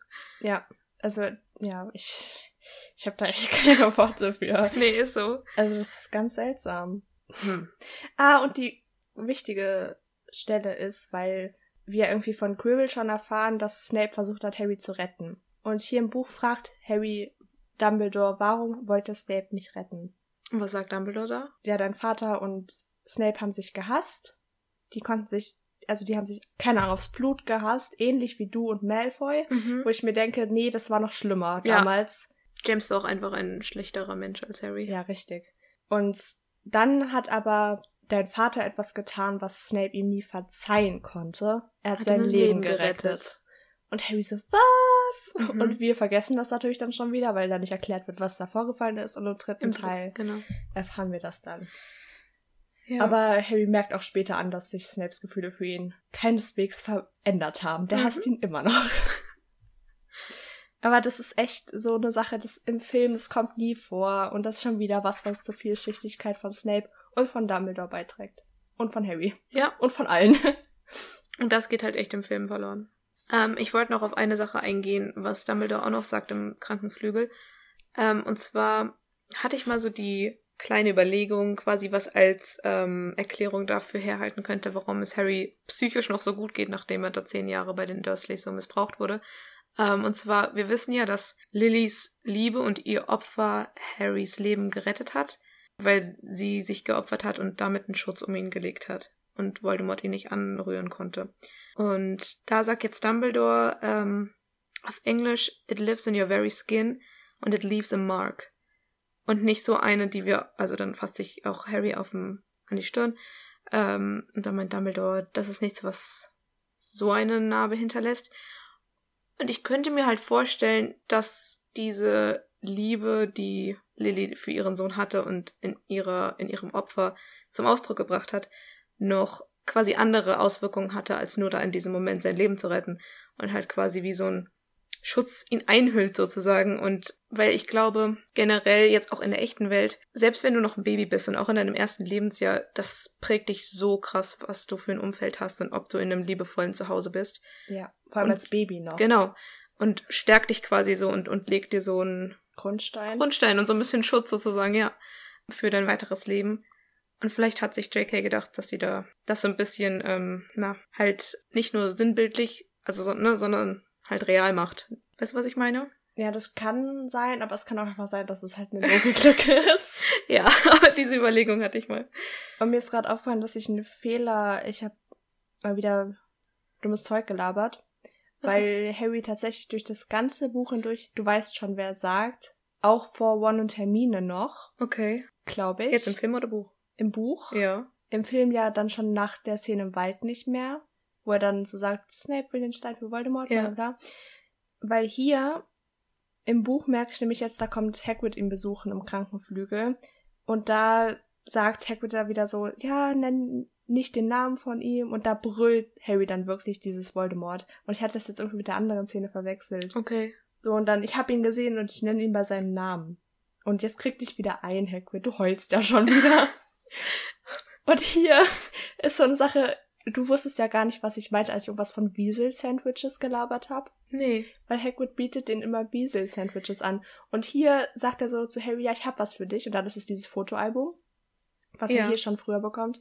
Und Harry so, hoffentlich kein Wiesel-Sandwich. Das habe ich, hab ich auch nie aufgenommen. Und ich war so verwirrt ich dachte mir, das ist bestimmt wieder ein Klaus Fritz Übersetzungsfehler. Das kann doch nicht sein. Und ich habe es gegoogelt. Beziehungsweise ich habe erst mal geguckt, wie es im Englischen heißt. Da heißt es Stowed. Und das ist wirklich ein Hermelin. Wie seltsam. Das ist richtig ekelhaft. Bah. Obwohl, aber wir essen auch nur anderes Fleisch. Wir können eigentlich nicht sagen, dass das Fleisch komisch ist, aber es ist Ja. trotzdem eklig. Ich habe immer nur die Felsenkekse vor Augen von, von Hagrid, die er backt. Oder die Karamellbonbons, die Fangszene zusammenkleben. Ja, genau. So böse. ja. Apropos Hagrid äh, und das Bilderbuch, also der, das, der Fotoband, da habe ich mich gefragt, woher hat er die Bilder? War er im ersten Orden mit dabei? Der hat Freunde gefragt von Harrys Eltern. Okay. Wo ich mir denke, wie viele Freunde hatten die und warum erfahren wir nichts davon? Wahrscheinlich war alles Remus Lupin und das wurde noch nicht erwähnt. Der hatte alle. Ja. Mhm. Weil, also, okay, Lily war ja extrem beliebt, glaube ich, irgendwie. Beide. Ja, aber bei James erfährt man nur von diesen Freundschaften. So, wir Ja. wissen ja nicht, wer, wer Lillys Freunde waren. Außer Snape. Und Slughorn. Ja, gut. Ja. Jedenfalls hat er irgendwie die Fotos von den Freunden. Das sagt er hier auch im Buch nochmal. Okay. Ja. Das Ende ist voll schön. Vom Film auch. ja, weil Harry darf jetzt zum Fest gehen, hat bei dem Pomfrey erlaubt. Ja. Achso, du meinst jetzt das ganze Äh, das Ende ganze schon? Ende, aber das ja, auch. Davor kommt ja noch was. Ja, so Dumbledore. Da ist wieder Gryffindor der gewinnt. unparteiische Just Dumbledore. cause. Ja. Ich meine, so die Punkte sich so zu legen, 50, 50, 60 und dann nochmal 10, damit es genau passt. Das zu den 10 ist, vor allem ab da gewinnt ähm, Gryffindor ja jedes Jahr. Ja. Das ist wahrscheinlich nur, weil Hermine jetzt da ist. Aber dass Slytherin davor gewonnen hat, das ist nur wegen Snape. Der verteilt wahrscheinlich willkürlich Punkte und zieht den anderen Ja. immer was ab. Und da ist es halt jetzt so, da habe ich mich gefragt, weil woher weiß Dumbledore das mit Neville? Und dann, wie lang lag Neville bitte einfach im Ganzkörper-Klammerfluch im Gemeinschaftsraum? Oh nein. Bis Hermine zurückkam mit Ron. Der Aber das ist auch nicht das- Nacht. Ja. Ist auch nicht das Erste, woran man denkt, wenn man da gerade, weißt du, Harry ist noch da unten und sie trifft auf Dumbledore und so weiter. Sagst du auch nicht, übrigens, Neville liegt da noch. Ja, aber das ist halt, also woher weiß Dumbledore das denn, wie das abgelaufen ist? Er weiß so vieles, was eigentlich nicht wissen könnte. Deswegen habe ich, glaube ich, auch nie hinterfragt, warum er da in dem Raum ist. Ich dachte halt, also bei dem Spiegel näher gibt, ich dachte irgendwie, ja, er weiß, dass Harry da gerade rumstromert und dann muss er ihm halt sagen, so, hey, geh nicht zum Spiegel, weil das ist äh, nicht gut für dich. Weißt du, was ich meine? Was? Wann immer Dumbledore irgendwie auftaucht oder was sagt oder so, dann ich habe halt irgendwie immer im Kopf, ja, der, der hat Augen Quellen, ja genau, hat irgendwie Wissensquellen, so die, die wir nicht kennen und dann ist er halt da, weil er Dumbledore ist. Ja, aber ich dachte nämlich gerade, deswegen habe ich auch gerade so nur mit halbem Ohr zugehört, weil ich musste gerade an dieses eine Meme denken. Weil, was? ähm, kennst du Phineas und Ferb? ja, aber ich hab's nie geguckt. Die haben ja dieses Vieh, dieses Schnabeltier. Und das Mhm. ist irgendwie so ein Geheimagent. Und da gibt's dann immer dieses Willkommen zurück, Geheimagent, bla bla bla irgendwie. Ich hab's auch nie geschaut, ich weiß das nur irgendwie. Und da gibt's so ein Meme, wo dieses Vieh einfach mit Trevor ausgetauscht wurde, also mit der Kröte von Neville. Ja. weil die ja immer verschwindet. Der sucht die ja stetig und dass die dann so der Geheimagent ist. Und ich glaube, Der ja, Dumbledore bricht. es ist Trevor, weil die war ja dabei, als Neville das passiert ist. Stimmt. Im Film sitzt die auf der Sofakante irgendwie so. Ja. das ist gut. Wir haben seine, wir haben seine Quelle gefunden. Weißt du, was auch sein könnte? Vielleicht hat ein Bild das gesehen und ist zu Dumbledore ins Büro gelaufen. Wir gucken uns gerade sehr vielsagend an. Stimmt, die Bilder. Die haben auch Augen und Ohren überall. Oh mein Gott. Das war bestimmt Sir Cadogan. Cadogan, ja. Wie spricht man den aus? Man sieht ja auch später noch in Büchern, wie Dumbledore, als der dann, ähm, wann ist das genau? Ah, genau, zum Beispiel im fünften, ähm, als Mr. Weasley angegriffen wird von der Schlange, wo er dann Bilder losschickt, die da irgendwie für ihn dann halt arbeiten. Also einmal seine alten Schulleiter, die da in seinem Büro hängen, aber kann ja sein, dass auch andere Porträts im Schloss so ihm Bericht erstatten. Das ist schlau. Bin ich auch noch nie drauf gekommen, aber das könnte echt sein. Oh. Oh. Das ist echt richtig klug, ja. Das kann sein. Dann wäre das Rätsel gelöst, warum er weiß, dass Neville sich mit seinen Freunden prügeln wollte. Ja. Also Gryffindor gewinnt den Hauspokal, weil Dumbledore so sagt. Es ist der beste Abend in Harrys Leben, sogar Mhm. noch besser als Quidditch, Weihnachten oder Bergtrolle erlegen. ja. Genau, und dann kommt jetzt im Film schon die Szene am Hogwarts Express, wo sie zurückfahren, oder? Ja. Genau, und da gibt dann Hagrid ihm den Bildband mit Fotos von, seinem El von seinen Eltern. Und dann sagt er auch, sagt er im Film, dass mit Dudley, Ja. ja, dass er nicht weiß, ähm, dass Dudley ja nicht weiß, dass er keine Zauberei benutzen darf zu Hause. Und Harry so, aha, du Schlingel. Und im Buch kommt Harry selber da drauf. Ja. Und vor allem da ist mir aufgefallen, dass die Dursleys ihn auch wieder abholen. Ja, klar. Hat der den Brief geschickt, wann der ankommt? Vielleicht hat er Hedwig geschickt, das könnte sein. Wie haben die dem bitte ein Geschenk geschickt? Als ob die eine Eule los... Lo Boah, ich kann nicht mehr reden. Als ob die eine Eule losschicken. Das stimmt. Vielleicht arbeiten Zauberer bei der Post, die da, wenn sowas nach Hogwarts geht, dahin Aber als- leiten. Aber das ergibt auch keinen Sinn. Ich finde das komisch. Ich finde es generell komisch, dass die dem überhaupt was schicken. Ja, ist es auch. Also entweder Petunia hat sich an Dumbledores Worte erinnert und meint so, okay, da muss, es muss noch sein Zuhause sein. Oder, ich weiß, ich kann mir das nicht erklären. Ich auch nicht. Vielleicht war es ja Mrs. Fick. Stimmt. Nee, also, Oder McGonagall hat so eine Eule hingeschickt, die die genervt hat, bis sie ihm was zurückgeschickt hat. das glaube ich wäre eher so ein Dumbledore-Move. Ja, habe ich auch gerade überlegt, aber Dumbledore ist so, juckt mich nicht in so vielen Stellen, weißt du, was ich meine? Ja, Wenn es ihm so wichtig wäre, dass die Dursleys ihn gut behandeln, dann hätte er mal in den zehn Jahren vorbeigeguckt. das stimmt. Aber ich liebe es immer sehr, wie Dumbledore mit den Dursleys umgeht. so Das sechsten. stimmt, ja. Ja, ist schon gut. Ja, also Harry wird jetzt im Buch jetzt von den Dursleys abgeholt und sagt so, ja, ich werde eine Menge Spaß haben mit Dudley diesen Sommer. Genau. Weil er weiß ja nicht, dass ich nicht zaubern darf. Und dann sagt er noch, dass er nicht wirklich nach Hause fährt, weil Hogwarts jetzt sein Zuhause ist. Im Film sagt er das. Ja. Ja. Was? Oh, die ja. Stelle, ich fange da immer an zu heulen. Als er so Hagrid umarmt. Ja. Ich liebe es, wenn die sich umarmen, weil das kommt ja auch immer wieder, auch als Harry dann erwachsen ist, also im letzten Teil, in der großen Halle. Fange da immer an zu weinen. ich finde das so schön. Ja. Und dann denkt man so, wow, das war jetzt ein schöner Film. Die haben jetzt alle Abenteuer überstanden. Und dann kommt der zweite Teil, Genau. den ich mir heute Abend angucken werde. Yes. Ich gucke gerade noch, ob ich noch irgendwelche Fakten zum ersten Film hatte, die ich noch erzählen wollte. Ach so, was ich, Erzähl. was ich noch ganz gut fand, jetzt, ähm, ich habe jetzt auch nochmal meine Notizen kurz durchgeschaut. Erstens sagt Hagrid zu Harry im Krankenflügel, ich werde nie wieder trinken, nie wieder einen Tropfen Alkohol anrühren. Das hält nicht, Spoiler. Dumbledore sagt in seiner Abschiedsrede irgendwie, ja, ich hoffe, eure Köpfe sind ein bisschen voller als vorher, weil die haben ja, das hatten wir auch gar nicht erwähnt, dass am Anfang dieses Hogwarts-Lied gesungen wird. Ja. Dieses Hogwarts, Ja, Hogwarts, Hogwarts, Hoggy, Hoggy, Hogwarts. bring bring uns was Schönes ja. bei. Das ist einfach so eine, Ste so eine Stelle, da ist Dumbledore auch schon wieder so, ja, wir singen jetzt mal alle was und alle Lehrer gucken so, oh, ernsthaft jetzt? Und Dumbledore einfach so, ja. Und dann sagt er ja, eure Köpfe sind jetzt ja wieder voll. Ihr habt jetzt den ganzen Sommer vor euch, um eure Köpfe hübsch leer zu räumen. Der beschreibt einfach Studenten in den Semesterferien.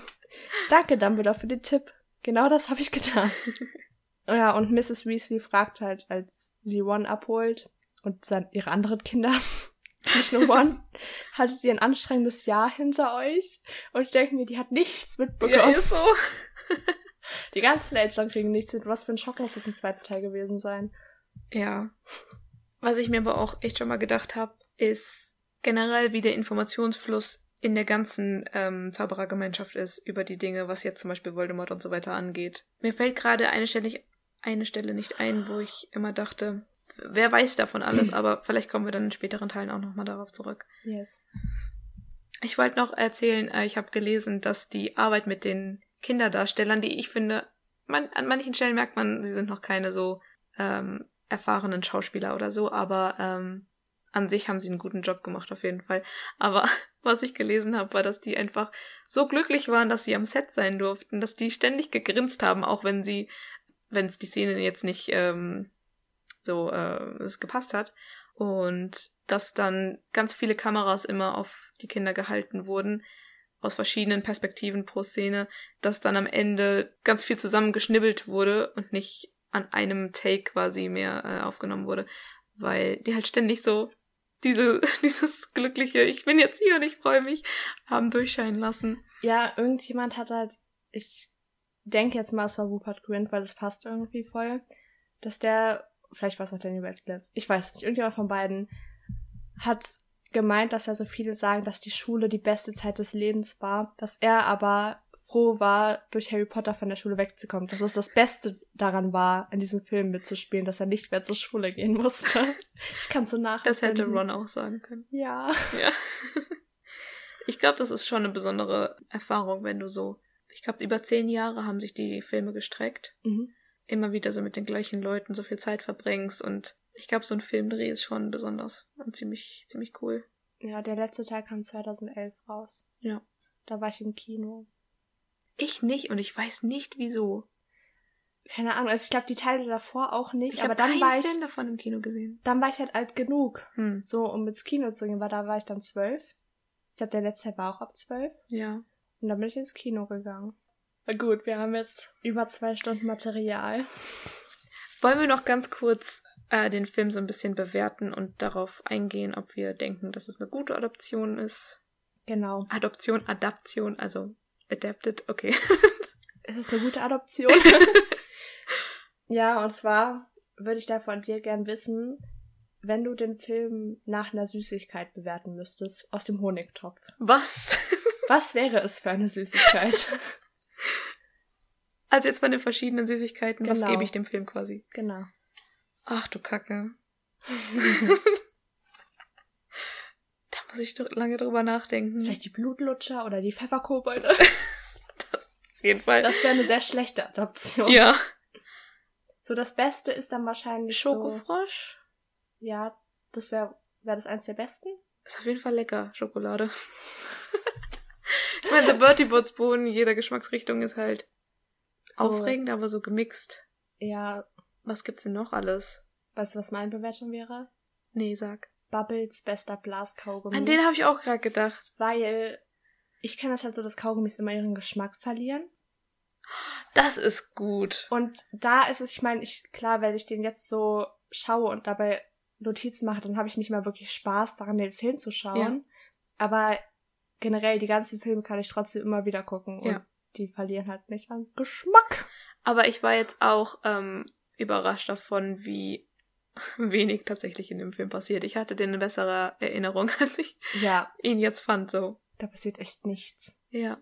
Aber er hat trotzdem so einen Softspot in meinem Herzen, weil einfach so diese ähm, Magie, die da so rüberkommt und, und dieses erste Kennenlernen von allem ist schon besonders. Ich kann diesen Film auch tatsächlich und den zweiten als einzigen Harry Potter Film schauen, ohne zu weinen. In den anderen weine ich immer. Gerade eben hast du noch erzählt, dass du am Ende dann immer Tränen Stimmt, ja, so, so ein bisschen so, Ja. aber da halt nicht aus Trauer. Ja, sondern eher so Rührung. Ja, und später, äh, also. Es gibt da schon ein paar. Trigger, ja. Aber an sich muss ich sagen, ich finde es schon eine sehr, sehr treue Adaption von dem Buch. Und Das war beim ersten auch noch relativ leicht, weil Ja. der sehr dünn ist. ja, auf jeden Fall. Es sind ja wirklich die meisten Szenen sind so wie im Buch. Natürlich gibt es sehr viele kleine Unterschiede, aber vom Gerüst her, wie die Story sich entwickelt und was alles vorkommt, äh, die Charaktere sind fast alle drin, ist es schon sehr, sehr, sehr nah am Buch für eine ähm, Film, also eine Von- Verfilmung. Genau, von der Story an sich schon nur von den ganzen Einzelheiten, die halt so wichtig wären, um alles zu verstehen. Ja, halt das natürlich. Was natürlich das Medium mit sich bringt. Auch so, was wir gerade hatten, so die ähm, Layers von den Charakteren, so die, die Tiefe von Snape und Dumbledore, die da natürlich drauf geht. Ich weiß nicht, ob man es hätte besser machen können. Ja, aber ansonsten, ja, gut. aber ich finde das, das äh, Kaugummi, weil es die, den Geschmack verliert, ist schon ein bisschen fies. Das ist eine etwas zu negative Bewertung vielleicht. Ja, aber Bubbles bester Blaskaugummi Kaugummi verliert ja nicht ihren Geschmack. Das ist ja ein magisches Kaugummi. Ach so. Ich habe dich gerade falsch verstanden. Das ist genau wie diese Dauertrops. Diese irgendwie so Dauerlutscher oder irgendwie sowas, die haben irgendwie sowas, was nie den Geschmack verliert. Ich dachte gerade, weil es den Geschmack verliert, gibst du das, weil wir hatten schon mal vor der Folge drüber geredet, dass wir den Film jetzt schlechter fanden als früher.